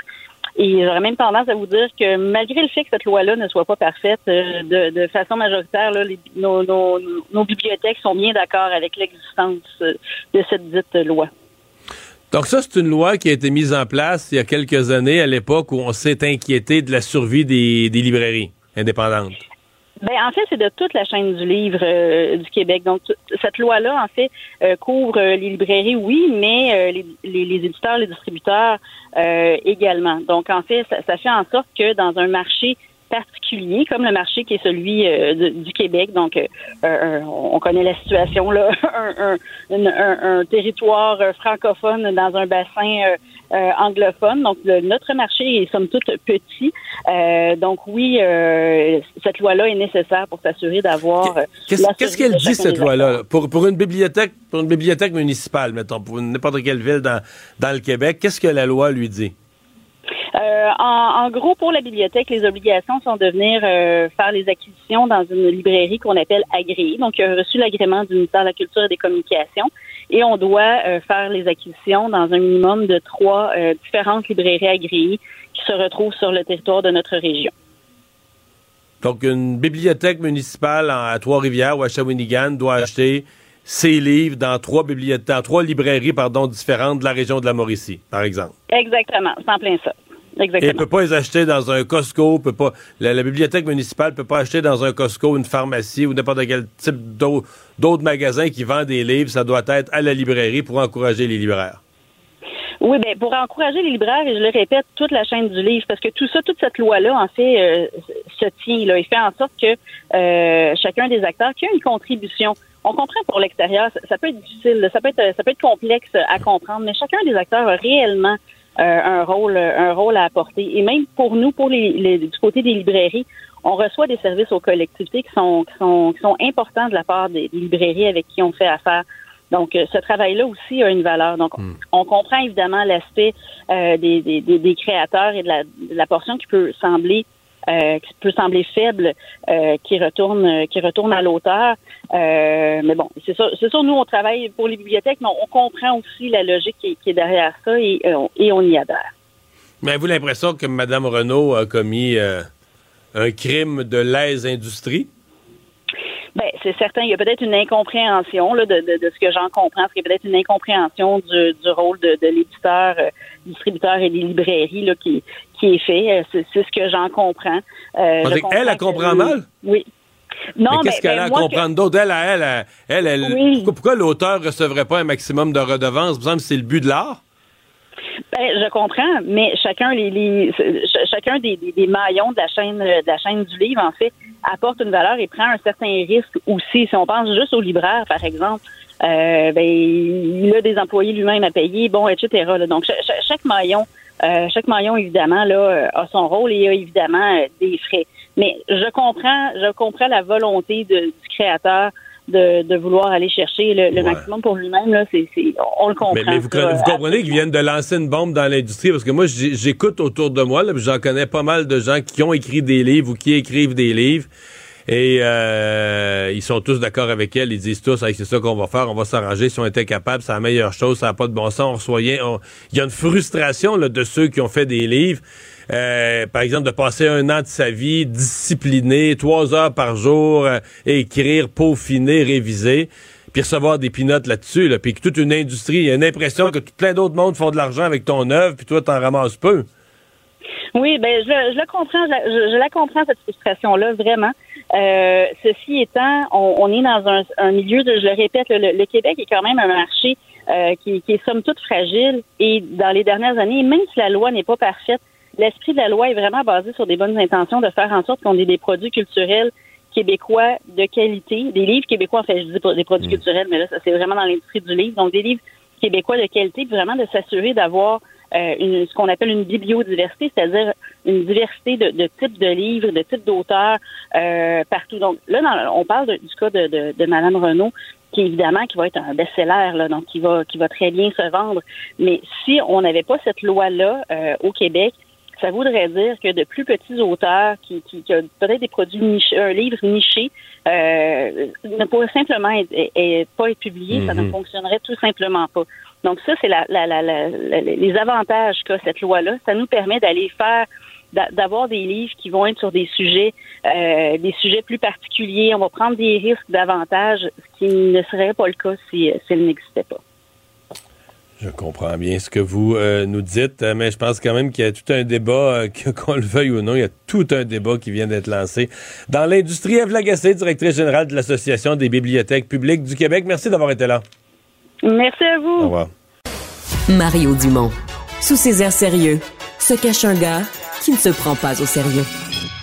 Un adolescent de 17 ans poignardé. Une autre femme assassinée. Il est visé par des allégations d'inconduite sexuelle. Les formations politiques s'arrachent le vote des familles. Comment faire fructifier votre argent sans risque? Savoir et comprendre les plus récentes nouvelles qui nous touchent. Tout savoir en 24 minutes. Avec Alexandre Morin-Villouellette et Mario Dumont. En manchette dans cet épisode, Joe Biden est en visite à Ottawa et fait un discours devant la Chambre des communes. Airbnb retirera toutes ses annonces illégales au Québec. Vague de vol dans les quincailleries québécoises et un documentaire français présente le Québec comme un endroit rempli de chauffards. Tout savoir en 24 minutes. Tout savoir en 24 minutes. Bienvenue à Tout savoir en 24 minutes. Bonjour Mario. Bonjour. Évidemment, tous les yeux sont rivés aujourd'hui à Ottawa avec le président américain Joe Biden, considéré là, ce, poste qu'on surnomme souvent l'homme le plus puissant sur Terre, qui est en visite à Ottawa. Il a... En c'est l'homme le plus protégé sur Terre, si on se fie à la, si à la sécurité à Ottawa. Oh, les... ça, doit venir avec l'homme le plus puissant, je présume. Là. Ouais, les, la longue file de Suburban noirs, là, ces véhicules qui sont souvent utilisés justement là, par les, les dignitaires, les hauts fonctionnaires américains dont le président, qui se sont euh, promenés toute la journée depuis hier là, à Ottawa. Des mesures de sécurité extrêmement renforcées, bien sûr. On a euh, boucler la place au grand complet. Il y a des clôtures, des blocs de béton, hmm. des agents postés sur les toits un peu partout. C'est un grand déploiement. Pour un grand moment, tout de même, la première visite officielle de Joe Biden ici. Dans quelques instants, un point de presse conjoint Trudeau-Biden devrait avoir lieu. On essaiera peut-être de vous en faire écouter un extrait en direct. Sinon, c'était plutôt ce discours-là, plutôt ces discours, le premier de Justin Trudeau, suivi par Joe Biden, qui a dit quand même quelques mots qui ont fait, qui ont fait applaudir dans la Chambre des communes. On peut écouter. Good.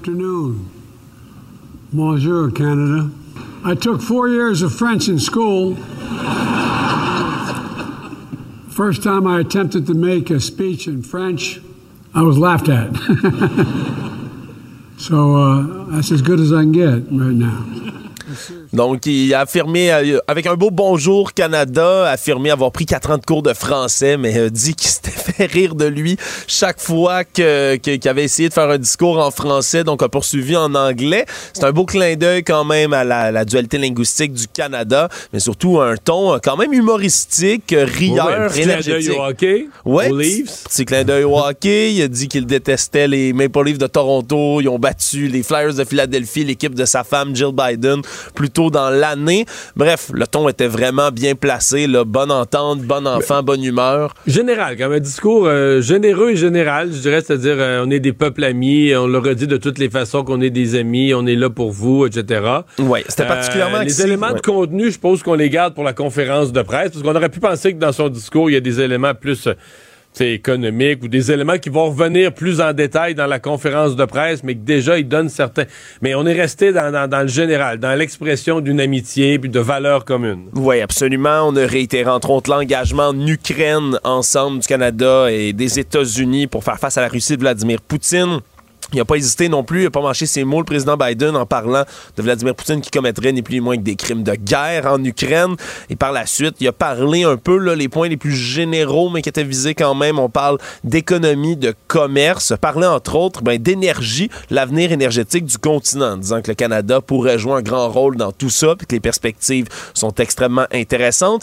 Il y avait aussi des invités de marque qui étaient présents là, dans la Chambre des communes, Mario, les deux Michael, Michael Spaver et Michael Covering, qui sont ces deux diplomates qui ont été emprisonnés par le régime chinois en 2019, deux ans de temps emprisonnés par le régime communiste en Chine, qui étaient Mais je présents. crois sincèrement que oui, c'était bien qu'il soit là, le symbole était fort, mais qu'il y a aussi une espèce de fleur au président Biden qui a, euh, je pense qu'il a joué un rôle majeur. là. Je suis même pas sûr qu'on nous dit complètement. On savait que le président Biden avait joué un rôle majeur. Mais je suis convaincu que le sous-entendu, c'est comme à Joe Biden, garde merci, on, euh, et, et de les amener là, c'est comme la symbolique de, de reconnaître le rôle précieux qu'il a joué lui dans leur libération. là. Ouais, il serait peut-être pas assis à cet endroit-là si Joe Biden n'était pas intervenu, très certainement. Puis évidemment, dans un contexte où on se méfie du gouvernement communiste chinois, un moment où on parle d'ingérence électorale également, beaucoup du régime ici au Canada, c'est quand même, c'était quand même très, très symbolique de les avoir. Il y a eu droit à deux ovations de l'ensemble des députés euh, de la députation qui étaient présentes et les activités donc qui vont se poursuivre et qui sont en cours depuis hier. On a eu droit à, la résidence cottage à un bel, disons, une belle séance de photos. hein. le président qui était avec Justin Trudeau, sa famille. Il y avait également le gouverneur général Mary Simon qui était présente sur place. Et aujourd'hui, ben, il a eu le temps de passer et de, de saluer les membres de l'opposition. Tous non, Marion, il manquait quelqu'un quand même aujourd'hui, quelqu'un Mais c'est-à-dire d'important. C'est surtout ce soir qu'il va manquer quelqu'un. C'est au dîner d'État. euh, et là, il y a un imbroglio, un malaise, disons, euh, parce que euh, le bureau de, de Pierre Poilievre semble affirmer qu'ils n'ont pas reçu d'invitation. Pourtant, euh, à première vue, là, tous les chefs de l'opposition sont invités. Ouais, Euh, jusqu'à Elisabeth May qui est là. Elisabeth- et ils seront. Yves-François Blanchet va être là, Jack Metzing va être là, Elisabeth May va être là, donc ils seront là au dîner officiel, au grand dîner d'État ce soir. Et Pierre Poilievre dit ne pas avoir reçu d'invitation. On dit à son bureau n'a pas retrouvé d'invitation. Du côté de Justin Trudeau, on laisse entendre que euh, M. Poilievre, soit idéologiquement ou par manque de politesse, euh, euh, fait un affront, euh, ne sera pas là pour la- la- la- le dîner officiel du président américain. Pas facile, tu sais. euh, moi, je veux dire, je, suis analyste politique à mes heures. Je suis pas le juge Salomon, puis tu dans le sens que qui, qui nous ment, qui a raison, qui dit vrai. Devant la visite, c'est sincèrement, j'ai pas le goût de trancher cette question-là, mais c'est plutôt, c'est plutôt l'effet d'ensemble. C'est comme c'est gênant. C'est comme des enfants qui, qui se chicanent, qui tirent un cornichon sur la table pendant la phase de la visite. C'est pas terrible. Je, je comprends mal là, ce qui a pu se passer euh, de part et d'autre. Je comprends mal à la limite qu'à minuit moins une, on n'ait pas réussi à trouver une façon de dire ben là, regarde, là, libère-toi, puis viens, puis on va te trouver une bonne place à la table, puis euh, on chicanera. on chicanera euh, lundi prochain à ce propos-là. Mais non, euh, toute la journée, là, de la visite, il y a ce malaise entre le chef de l'opposition euh, et le bureau du premier ministre. Puis là, écoute, il y en a un des deux qui nous dit pas la vérité, ou sinon c'est un méga imbroglio, là, euh, un quiproquo, comme on dit, mais euh, ma foi, je, je, je suis- trouve que c'est un gros, Ouais. gros, gros, gros malaise. Absolument. À l'instant même où on se parle, Mario, Justin Trudeau vient de prendre la parole. Lui et Joe Biden viennent d'arriver côte à côte au lutrin. On peut en écouter un petit extrait. entre le Canada et les États-Unis. Aujourd'hui, avec le président Biden, on a avancé sur plusieurs dossiers importants. J'aimerais parler plus particulièrement de certaines de nos priorités communes. Faire croître la classe moyenne, renforcer l'économie et rendre la vie plus abordable pour les gens. Lutter contre les changements climatiques et protéger l'environnement et protéger nos citoyens et nos valeurs. Dans ces moments sérieux, avec tous les défis auxquels on fait face, nous redoublons.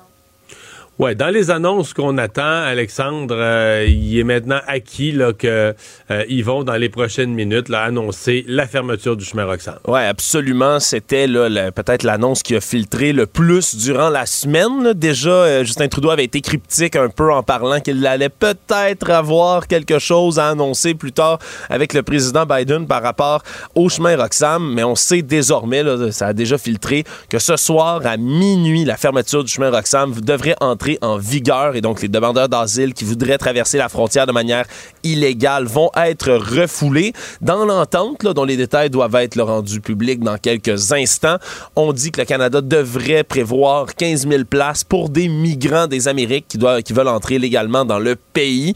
Donc, ça sera à définir également autour de tout ça. Qu'est-ce qui Qu'est-ce qu'il comprend, là, ces migrants des Amériques? Là, on se rappellera que l'année passée, c'est près de 40 000 migrants qui sont passés illégalement par le chemin Roxham.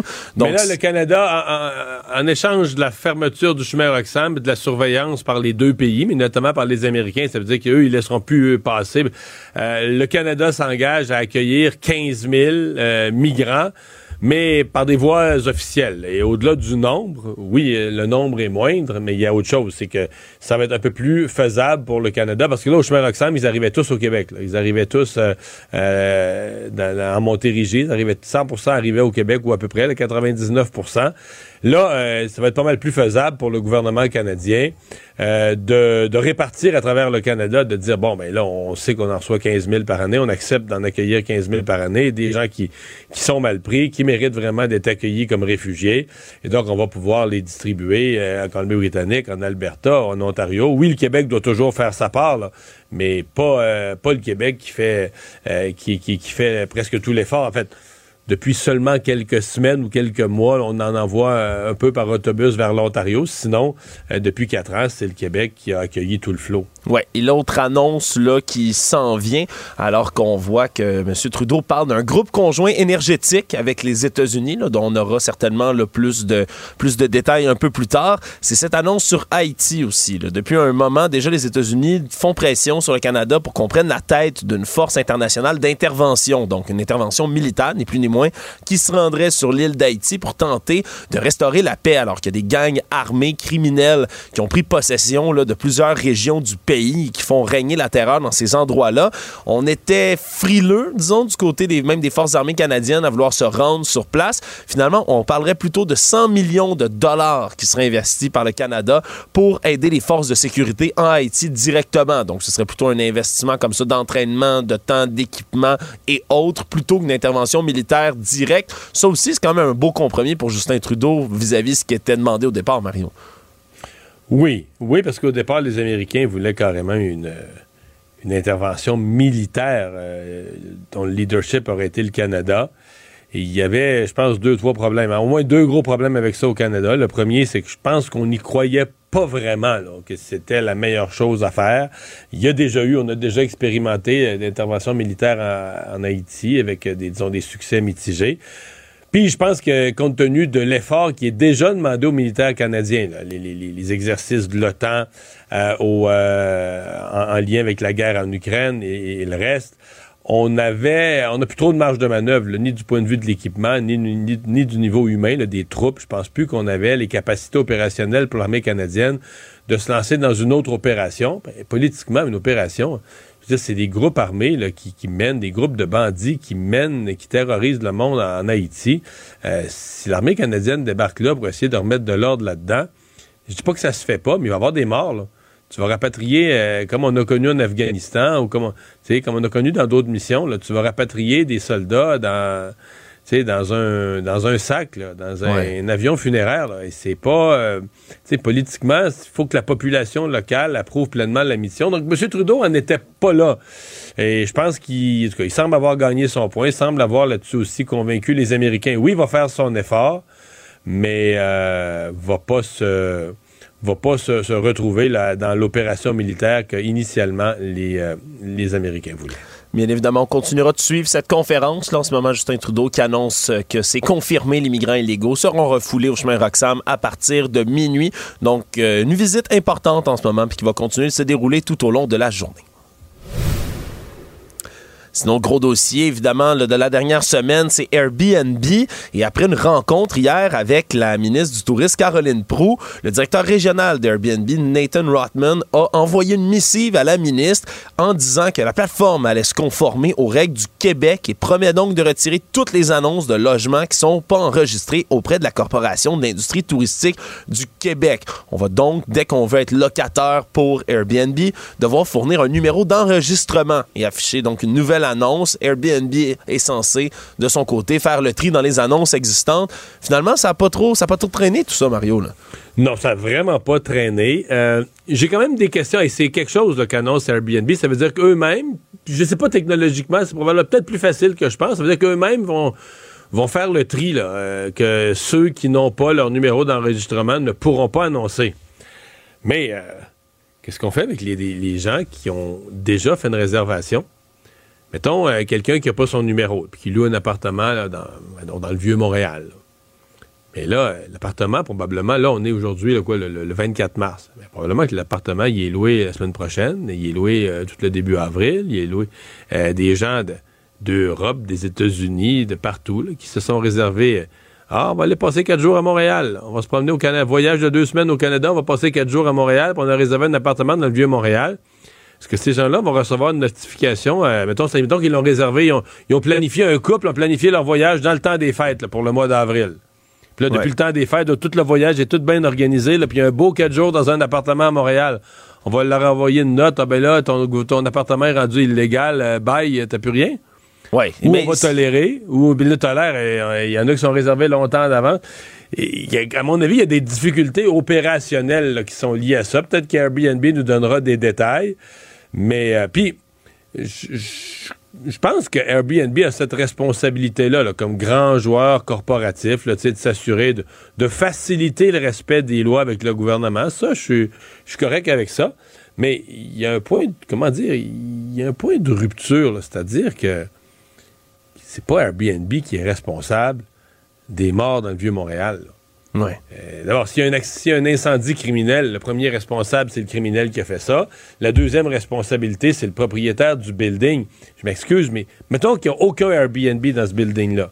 c'est juste des, vrais locataires. Ben, il y aurait eu plus de morts. Il aurait été coincé dans, les mêmes circonstances du même incendie.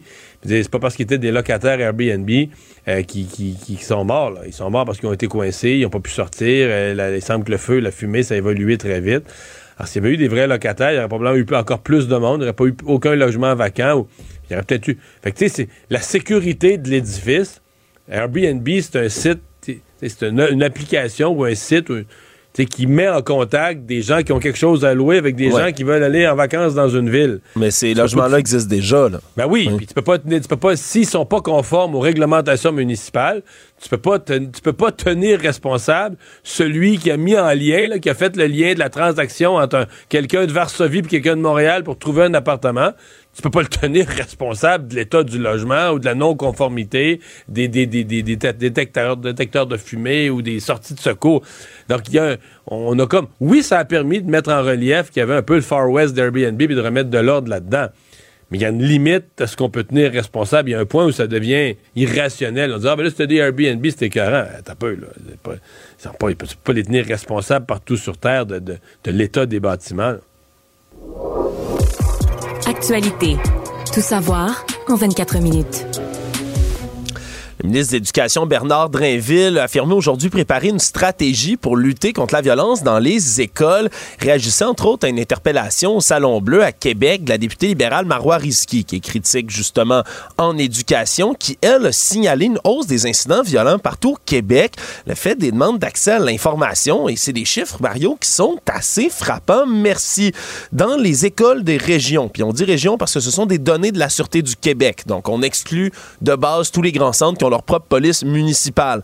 Mais il y a des centaines d'armes à feu et de couteaux qui ont été saisis dans des écoles primaires, des écoles secondaires au cours des cinq dernières années. Là. Seulement depuis le début de l'année scolaire en cours, donc depuis l'automne dernier, on parle de 18 carabines ou fusils, 13 armes de poing qui ont été saisies. Dans la même période, on a trouvé des dizaines de couteaux, des poings américains, du poison, du poivre de Cayenne également qui ont été saisis dans les écoles. Et les, oh, la, la hausse des confiscations, là, ça augmente de chaque année. En 2019-2020, on était à 47 armes saisies. Et là, ça a augmenté. On était l'année suivante à 97, 116 deux ans plus tard. Donc, c'est en augmentation constante. Et c'est la même chose pour les gestes violents qui sont répertoriés ou qui ouvrent des dossiers à la Sûreté du Québec. On est encore en augmentation. Et je le rappelle, ce ne sont que les chiffres des endroits qui sont desservis où il y a des écoles où la Sûreté du Québec est présente. Et donc, on dit vouloir développer une stratégie du côté du ministère de l'Éducation pour contrer tout ça. Mais ça, Ça va bien? Ben, ça illustre Ça bien. vraiment, Mario, demande- des problèmes. On hein. se demandait comment mieux entrer- à- à enseigner le français, mais là, on en est à se demander comment on va faire pour qu'il y ait moins d'armes dans nos écoles. Ouais. C'est. c'est, gérer Correct. les armes d'un ville, d'accord. Gérer les armes à Montréal. Non, puis là, on s'entend que le territoire couvert par la Sûreté du Québec, c'est loin d'être le pire, parce qu'à mon avis, il y a fort à parier que c'est pire à Montréal. Ouais, alors on fa- faudra voir un peu aussi. Là, mais on a l'impression que c'est peut-être juste la pointe de l'iceberg, Mario. Est-ce qu'on va trouver d'autres données encore plus alarmantes? Heureusement, là, on comprend que ça, c'est sûr que la police réussit à saisir. Est-ce qu'il y en a d'autres qui passent sous le radar aussi? Bien possible. Hein? Bien Que- possible. Que ce que la police saisit, c'est, comment dire, la pointe visible, la pointe de l'iceberg qui est visible. Donc, c'est clairement un dossier qui, qui sera euh, beaucoup suivi là, dans, les, euh, dans les prochaines semaines, les prochains mois. Économie.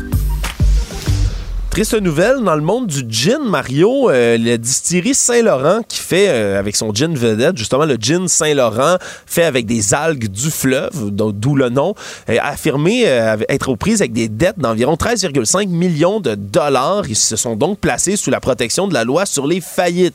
Ils vont donc devoir entreprendre des démarches avec leurs créanciers pour être capables de se maintenir à flot.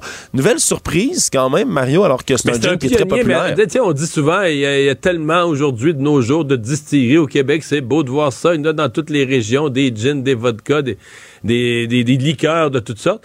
Mais sincèrement, euh, Saint-Laurent, je dis pas que c'est les premiers premiers, mais c'est parmi les premiers. C'est vraiment parmi les pionniers qui ont développé l'idée qu'on pouvait faire des gins, des, des spiritueux originaux au Québec avec un, un- un esprit du terroir. Ils sont vraiment parmi les premiers. Oui, puis surtout, c'est difficile d'avoir un produit plus local que les algues du fleuve Ouais. Saint-Laurent. On s'entend. C'est juste que l'histoire, c'est qu'ils ont voulu augmenter leur capacité de production et ils ont investi massivement dans une nouvelle usine euh, Ouais. l'année passée. Un projet qui a eu beaucoup de dépassements de coûts, on le sait, la- la- la- tout ce qui est, arrivé, matériaux, on ça a s'entend qui est arrivé avec une vague de hausse des taux d'intérêt. qui est- Ouais.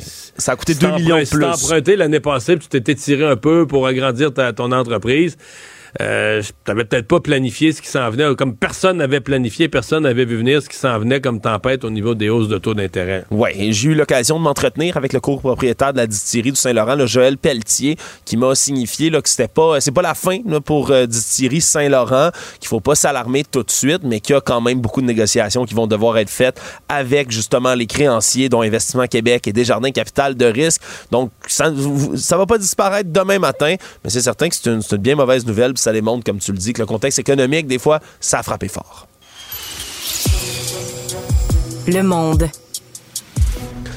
En France, ça continue de brasser. Il y a de plus en plus d'interpellations qui sont faites, alors qu'hier soir, on apprenait qu'il y avait 123 policiers au moins qui ont été blessés, attaqués pendant les manifestations.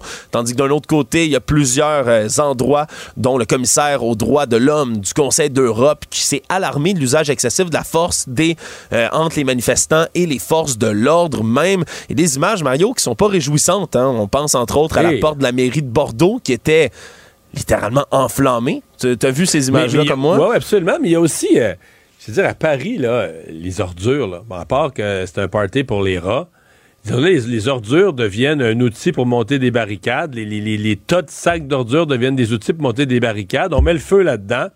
Là, on met le feu à pleine, à pleine rue dans des tas d'ordures, entre toi et moi. Mais tu sais, tu sais pas ce qu'il peut y avoir là-dedans. Euh, euh, tu peux être proche d'un bâtiment. Il me semble que...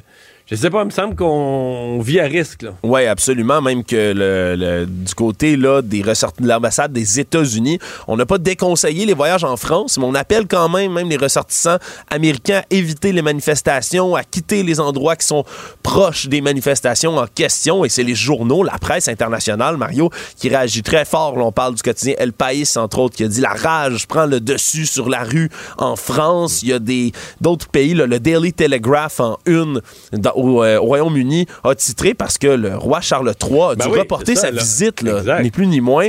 Et ça, ils ont pris en photo là, en première page un graffiti qui a été photographié sur les murs de Paris où il est écrit Charles III, connaissez-vous la guillotine? C'est certain que c'est assez glauque, merci. Ça donne pas beaucoup le goût aux gens d'aller visiter la ville de Paris qui habituellement c'est la plus visitée au monde par les touristes. Et c'est certain qu'il va falloir que ça se calme toute cette violence et cette escalation. Parlant de la France, Mario, un reportage français euh, a été euh, réalisé pour le compte de la de TV Orange, qui est sur la chaîne française W9. C'est une des dix chaînes les plus écoutées euh, là-bas en France. Et c'est un, ça s'appelle le titre de tout ça, c'est un documentaire Route du Canada, alerte au blizzard québécois. Mario. Et on y présente la route 132, une route que tu connais bien, hein, pour t'être Ouais. rendu très souvent jusqu'à jusqu'à ton patelin de Rivière-du-Loup, n'est-ce pas? Ben, je prends la 20 quand même. Mais la Bon. 132, je la connais bien quand même. Je, je l'ai déjà pris, puis je la connais bien vers la Gaspésie. Je, connais quand même pas mal la 132. Mais c'est quoi, ils, ils trouvent qu'on conduit mal ou que c'est l'hiver, c'est dangereux? Ou Mario, c'est truffé d'exagération, de fausseté. J'ai ri en écoutant ça. C'est d'une exagération sans borne. On présente le Québec comme un endroit où les chauffeurs roulent à des vitesses de 200 km à l'heure, qu'on peut se faire tirer dessus par un chauffeur qui sort un flingue à tout bout de champ. On dit que c'est des scènes qui sont fréquentes au Canada. Et tout ce temps-là, on montre des images aux États-Unis. C'est jamais la Ben, 132. C'est des, des images d'archives qui proviennent des États-Unis. Je te laisse écouter, par exemple, là, le, le moment où il commence à parler de la 132 dans le documentaire. Dans l'est du Canada, ces violentes tempêtes de neige ne préviennent jamais. Des rafales de vent à plus de 100 km/h soulèvent la neige et aveuglent les automobilistes. C'est ce que l'on appelle le blizzard. Avec, en trame de fond, une musique dramatique, Mario. Oui, mais là, euh, les, les ridicules, là, je veux dire, quand il y a du vent de 100 km heure, je peux te dire, entre Matane et Saint-Anne-des-Monts, là, il y a personne qui roule à 100 km heure. là. Tu vois pas, tu vois pas 8 pieds en avant de toi, que tu roules à, tu roules à 10 km heure, tu essaies de voir la ligne. Ouais, et c'est honnêtement, ça vaut la peine d'aller l'écouter juste pour voir à quel point c'est ridicule. Là, la 132, la route la plus meurtrière au Canada. Puis on nous présente vraiment là, les Québécois comme des chauffeurs, des idiots, des, des matamors avec des flingues à tout bout de champ. Vraiment, c'était très peu élogieux. Bon, résumer l'actualité en 24 minutes, c'est mission accomplie. Tout savoir en 24 minutes. Un nouvel épisode chaque jour en semaine. Partagez et réécoutez sur toutes les plateformes audio.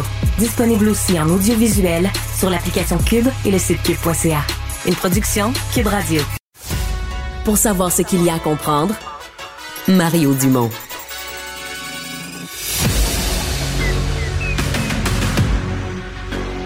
Emmanuel Latraverse. J'ai pas de problème philosophique avec ça. Mario Dumont. Est-ce que je peux me permettre une autre réflexion? La rencontre. Ça passe comme une lettre à la poste. Il se retrouve à enfoncer des portes ouvertes, là. La rencontre La Traverse Dumont. Bonjour, Emmanuel. Bonjour. Alors, euh, point de presse, je sais pas si c'est terminé. On a écouté des extraits tout à l'heure de cours Biden. en. C'est encore en cours. Euh, Qu'est-ce qui a été annoncé de bon?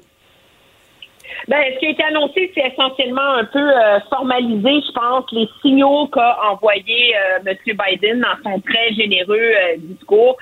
Toute l'idée que les États-Unis sont ouverts, qu'on va vraiment travailler main dans la main pour essayer de mettre en place une chaîne d'approvisionnement conjointe pour les énergies vertes.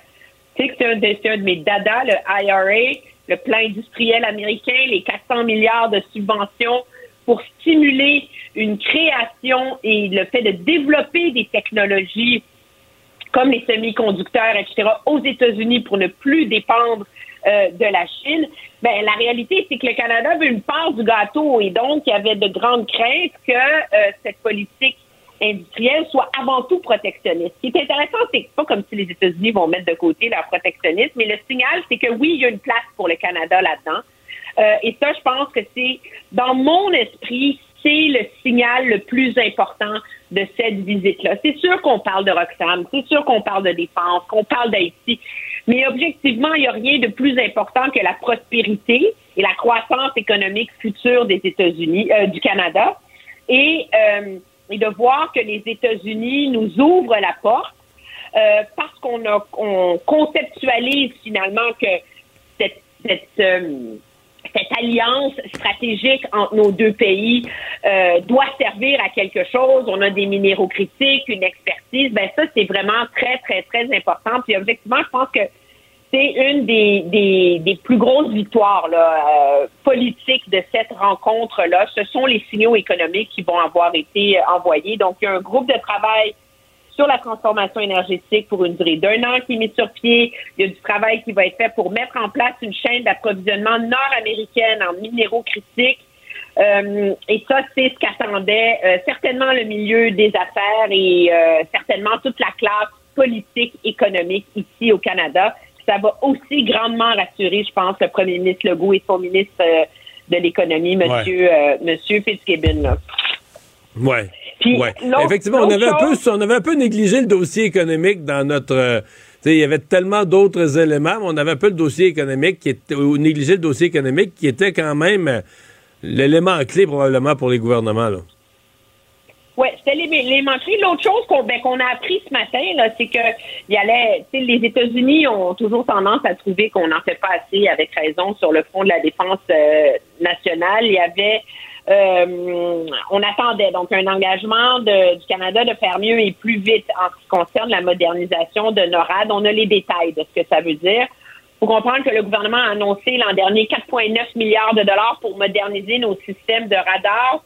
Euh, puis après ça, un autre 38 milliards, mais sur 20 ans pour moderniser le reste des infrastructures. Les Américains, ils disent, écoutez, les amis, là, avec maintenant la menace. Alors, euh, ce qu'on apprend, là, ce qui est confirmé, c'est que le déploiement des, des fameux radars là, dans, dans l'Arctique, au lieu de faire sur une période de six ans, ben, ça va être fini deux ans plus tôt. Euh, donc ça, c'est vraiment c'est le Canada qui répond aux pressions américaines et qui s'engage surtout à euh, dépenser rapidement les 7 milliards de dollars que ça va coûter, mettre en place des infrastructures dans le Nord pour que nos F-35 qu'on vient d'acheter puissent être opérationnels là-bas, parce que c'est beau avoir des F-35, mais d'un, ils ont un seul moteur, ces avions-là, il faut être capable de les ravitailler, de s'en occuper, il faut avoir les infrastructures. Donc ça, le Canada s'engage à faire ça euh, en termes de ce qui est précis, avant que les avions soient livrés. Donc ça aussi, c'est une accélération. Moi, c'est vraiment ce que je vois principalement de nouveau qu'on n'avait pas déjà annoncé. Là, mais, mais sur ce qu'on ouais, avait déjà annoncé, là, ouais, sur Roxham, est-ce qu'ils ont précisé, expliqué, est-ce qu'ils en ont parlé, est-ce que le président Biden, ben, exemple, ils en ont parlé. Ils en ont parlé comme euh, comme j'entends non. Donc euh, j'ai pas exactement les, les détails, mais le, le 15 000 migrants euh, de plus euh, est confirmé là. Euh, ça, c'est vraiment le chiffre que le Canada va accueillir 15 000 migrants de plus en provenance de l'hémisphère occidental pour des motifs d'ordre humanitaire. Donc, c'est intéressant parce que c'est pas des gens qui vont être accueillis dans le cadre de notre système de réfugiés. Hein? Parce que des réfugiés, il faut que tu démontres que ta vie, que ta sécurité est en danger.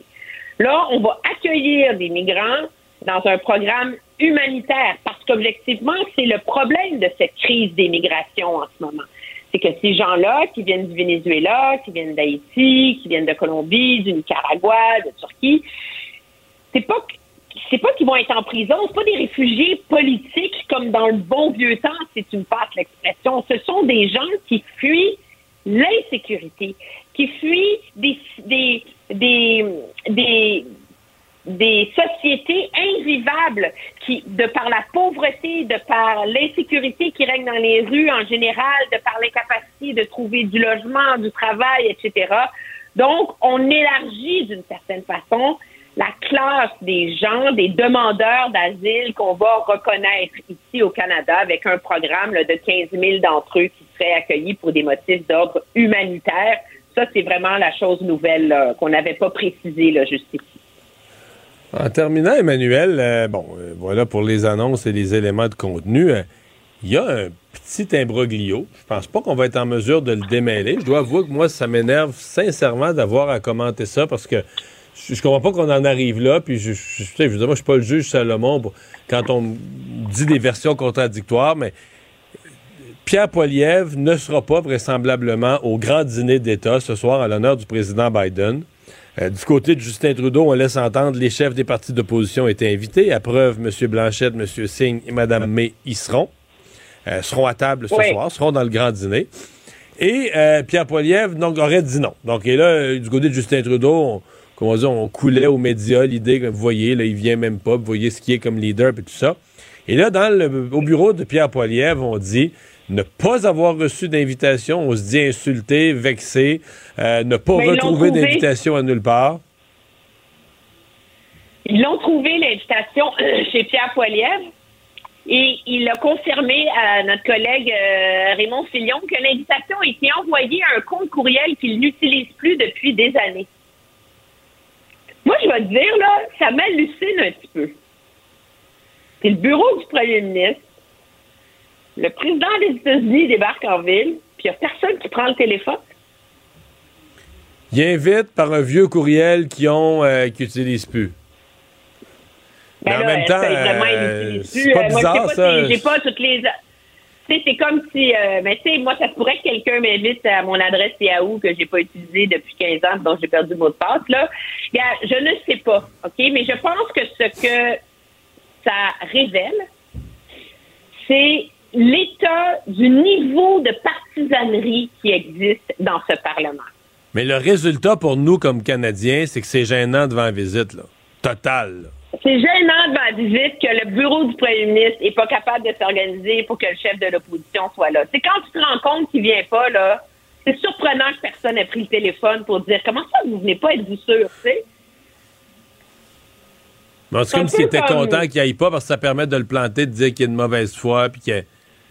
Mais je sais Ben, pas. euh, puis là, là, mais là, il est trop tard pour corriger ça. Monsieur Poliev pourrait pas euh, se libérer dernière minute puis euh, cirer ses souliers puis y aller, non? Trop tard?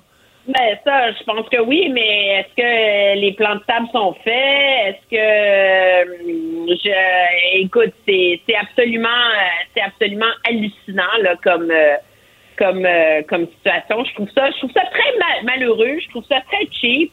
Puis je trouve ça euh, je trouve ça gênant. C'est pas sérieux. Ah, gênant, c'est le euh, mot. le- Du point de vue de la population du Canada, devant la visite, excuse-moi d'utiliser cette expression-là, mais c'est nos mères qui nous ont élevés de même, là, de ce qui se fait pas devant la visite. Hey, ça, ça fait petit Canada, tata, médiocre, en chien, Mais c'est excuse-moi. quand là, à Noël, là, t'invites des membres de ta famille dont t'es pas proche puis t'as pas de nouvelles. Généralement, tu prends le téléphone, tu sais.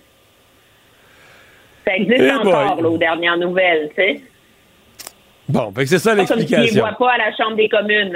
Alors, c'est ça l'ex- l'explication, noir sur blanc, dans les notes que nous a envoyées Raymond Fillon. L'invitation a été envoyée à un compte courriel qu'il n'utilise plus depuis des années.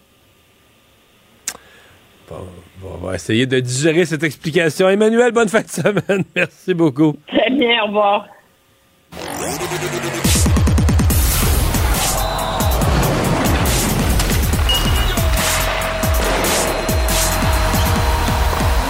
Jean-François Barry, un chroniqueur pas comme les autres. Bonjour Jean-François. Salut Mario. Alors, le Canadien qui n'a pas été ridiculisé hier par les Browns, là? Loin de là. J'ai même pensé à notre discussion hier pendant le match et je me suis dit, est-ce qu'encore une fois, quand on les a cru morts, le Canadien va nous faire mentir? Parce qu'on va se le dire, là, on a eu le dessus sur les Browns de Boston hier. N'eût été. Ouais, mais c'est le problème des mauvaises équipes contre les bonnes. C'est comme un moment donné, les Browns s'assoient sur leurs mains, ils se font un effort pendant cinq minutes, puis c'est assez pour battre une mauvaise équipe. C'est aussi ça, là. Euh, oui, oui, oui, oui. Puis je pense que les Browns ont mal travaillé hier. Là. Ils avaient décidé, je sais pas pourquoi, là, ça a brassé un petit peu en début de match, puis on dirait qu'il y avait plus la tête à, à nous frapper et tout ça qu'à jouer au hockey. Je te dis pas que les Browns ont joué un grand match, surtout qu'en prenant les devants 2 à 0, je pense que les autres se sont dit, euh, c'est, ce soir, on n'aura pas besoin de forcer. Euh, T'as raison. Reste que j'ai trouvé que le Canadien, tu sais, je veux dire, euh, non seulement on a tenu notre bout, mais c'est pas comme les autres matchs où on s'est fait dominer, mettons, au chapitre des tirs au but, en temps de possession, en Non, temps au dans la zone contraire, le Canadien a dominé largement notre... En fait, euh, je veux dire, si, si euh, excuse-moi de parler encore d'Allen, mais si Allen avait un taux d'arrêt puis il a laissé quand même rentrer un tir dans l'arrière du but, on a beau dire c'est une malchance, ça a dévié deux Ouais. fois, mais je veux dire, il est pas prêt. là. Quand la rondelle est en dedans de 7-8 pieds de ton but, t'es censé un petit peu, t'es un petit peu attentif. Là. Je veux dire, je, je comprends qu'il y a de quoi sur l'écran géant qui se joue, là, mais t'es pas...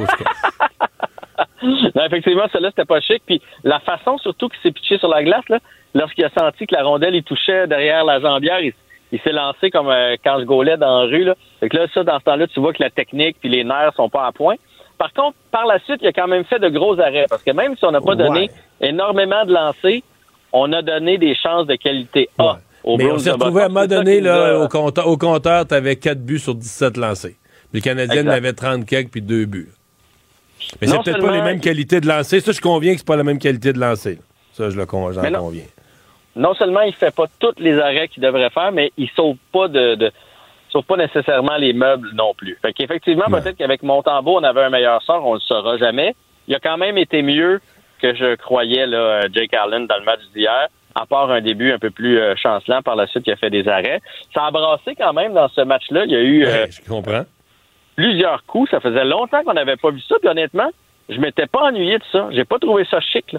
Le coup de Greer à Hoffman, j'ai vraiment, tu sais, sur un arrêt de jeu en plus, c'était une mise en jeu. C'est même pas pendant l'action. J'ai trouvé ça ordinaire. Euh, Ben, c'est un euh, double échec a- d'en fa- Un double échec en pleine face. C'est, en plein visage. Ouais. Après ça, il y a Evans, là, quand, à la fin de la période, quand Marchand, il a, tiré dessus avec son bâton qui a fait perdre l'équilibre et le défenseur des Bruins est allé le, frapper bien comme quoi alors qu'il n'y a pas la rondelle. Ça aussi, c'était cheap. Petzetta dans le coin de la bande, c'était cheap. Et les refs, les arbitres, pardon, ont rien appelé hier là, de, de ces pénalités-là. C'était vraiment, c'était vraiment un match ordinaire, un match typique canadien-Bruins comme on en a vu il y a 10 ans. Mais ça faisait longtemps qu'on n'avait pas vu ce, ce genre de match-là. Bref, belle performance du Canadien quand même, 4-2, une défaite.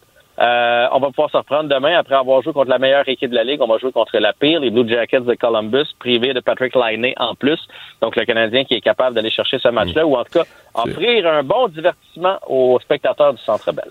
En début de saison, euh, Mike Matheson, en fait, quand il est revenu au jeu, là, après sa blessure, euh, c'était peu convaincant. On avait été assez dur avec lui. Là, tu penses qu'on lui doit des excuses? Je pense qu'on devrait s'excuser à Mike Madison. Pour vrai, là. Je m'excuse. C'est un, c'est un des plus beaux patineurs Ah, ouais, de la Ligue nationale Non, non, c'est- On se comprend. là. Il y a quelque chose. Je pense qu'il y a eu besoin d'un temps pour s'adapter. Peut-être rater le début de la saison avec une nouvelle équipe. Il, était, il avait l'air perdu, mais là, il a trouvé ses repères. Ouais, dans un nouveau rôle aussi, parce qu'à Pittsburgh, c'est un défenseur 5-6, là. Il n'y avait pas le temps de glace qu'on lui donne ici à Montréal, la latitude qu'on lui donne. Mais hey, hier, là, je sais pas si tu as vu le petit tourniquet qu'il a fait euh, en rentrant dans la zone des Browns et il a failli réussir à compter. Là, je veux dire, il a tout un patin. Il a joué tout près de, 29, de 30 minutes hier. Il manquait quelques Ouais, là, on l'utilise. rendre à là. 30. C'est que le Martin Saint-Louis l'utilise. Il devient, à mon avis, dans, dans le dernier mois, il doit être un des plus utilisés des défenseurs de la Ligue en nombre Ah, de oui. minutes par match. là. Carrément. Bref, Ken Hughes a eu du flair là-dessus. Je, je pense que ça a été un de ses clients d'ailleurs. Fait que probablement que lui connaissait mieux Mike Madison que, que tout le reste de la planète. Mais tu sais, contre Jeff Petrie, Mario, là, c'est tout euh, d'un, il coûte moins cher, il est plus jeune, il a envie de jouer à Montréal, c'est un Montréalais. Jeff Petrie qui voulait sortir d'ici, sa femme voulait partir d'ici. Fait que quand on pense aux conditions dans lesquelles Ken Hughes a manœuvré, tu sais, quand tu sais que l'autre veut s'en aller, t'as pas le gros bout du bâton lorsque tu appelles des DG. C'est toute une transaction. Même chose pour Kirby Dack, qui en a joué une deuxième bonne de suite. On va attendre avant de s'emballer. Mais je suis en train de me dire, notre centre numéro un, notre centre numéro deux, ça pourrait être réglé pour les sept, huit prochaines années. Là. C'est pas des joueurs à la Crosby ou McDavid, mais Suzuki et Kirby Dack peuvent nous donner du gros hockey si on leur trouve des alliés. Je sais pas si toi t'es impressionné, mais hier, son calme, sa grande charpente. Il y a un joueur des Bruins qui a essayé de le mettre KO lorsqu'il tournait le, coin du filet. C'est le joueur des Bruins qui a tombé. Là. On oublie qu'il fait 6 et 4, ce, ce jeune homme-là de 22-23 ans, mais tantôt à 27-28, là, quand il va avoir fini de, de prendre de la masse, etc., Non, mais. il va faire peur. Là. Mais il est- écoute, il- avant sa blessure, il était parmi les meilleurs du Canadien. Euh, Ses chiffres, il va finir dans les top scoreurs de l'équipe. C'est un.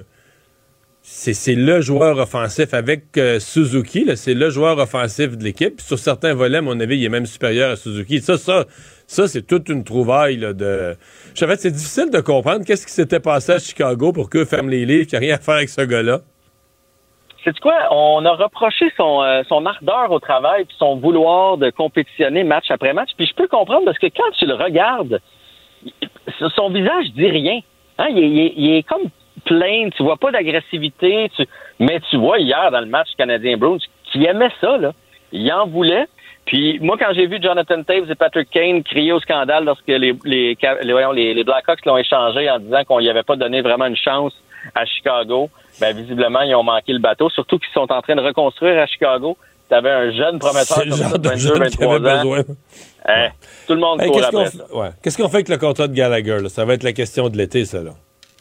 Ouais, puis euh, j'ai lu, puis là, là, je peux pas trop euh, m'embarquer dans les technicalités de la masse salariale, mais c'est moins euh, moins imposant sur la masse si tu rachètes quelqu'un au début de son contrat que plus tu attends euh, avant la fin de son contrat. Donc, si le Canadien le, rachetait là, on aurait une pénalité plus longue dans le nombre d'années, mais euh, à un moins gros salaire sur chacune des années. Tu me suis?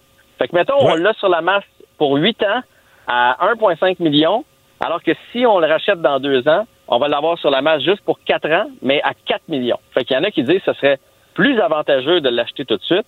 Et hier, ça faisait mal à quel point il n'y a plus de souffle. Euh, il va plus en avant du filet parce qu'il est en retard sur le jeu. Le seul temps où il est capable d'aller devant le filet, c'est en avantage numérique parce qu'on est installé dans Parce que ça s'installe, ouais, c'est ça. il reste quatre ans au contrat de Brendan Gallagher.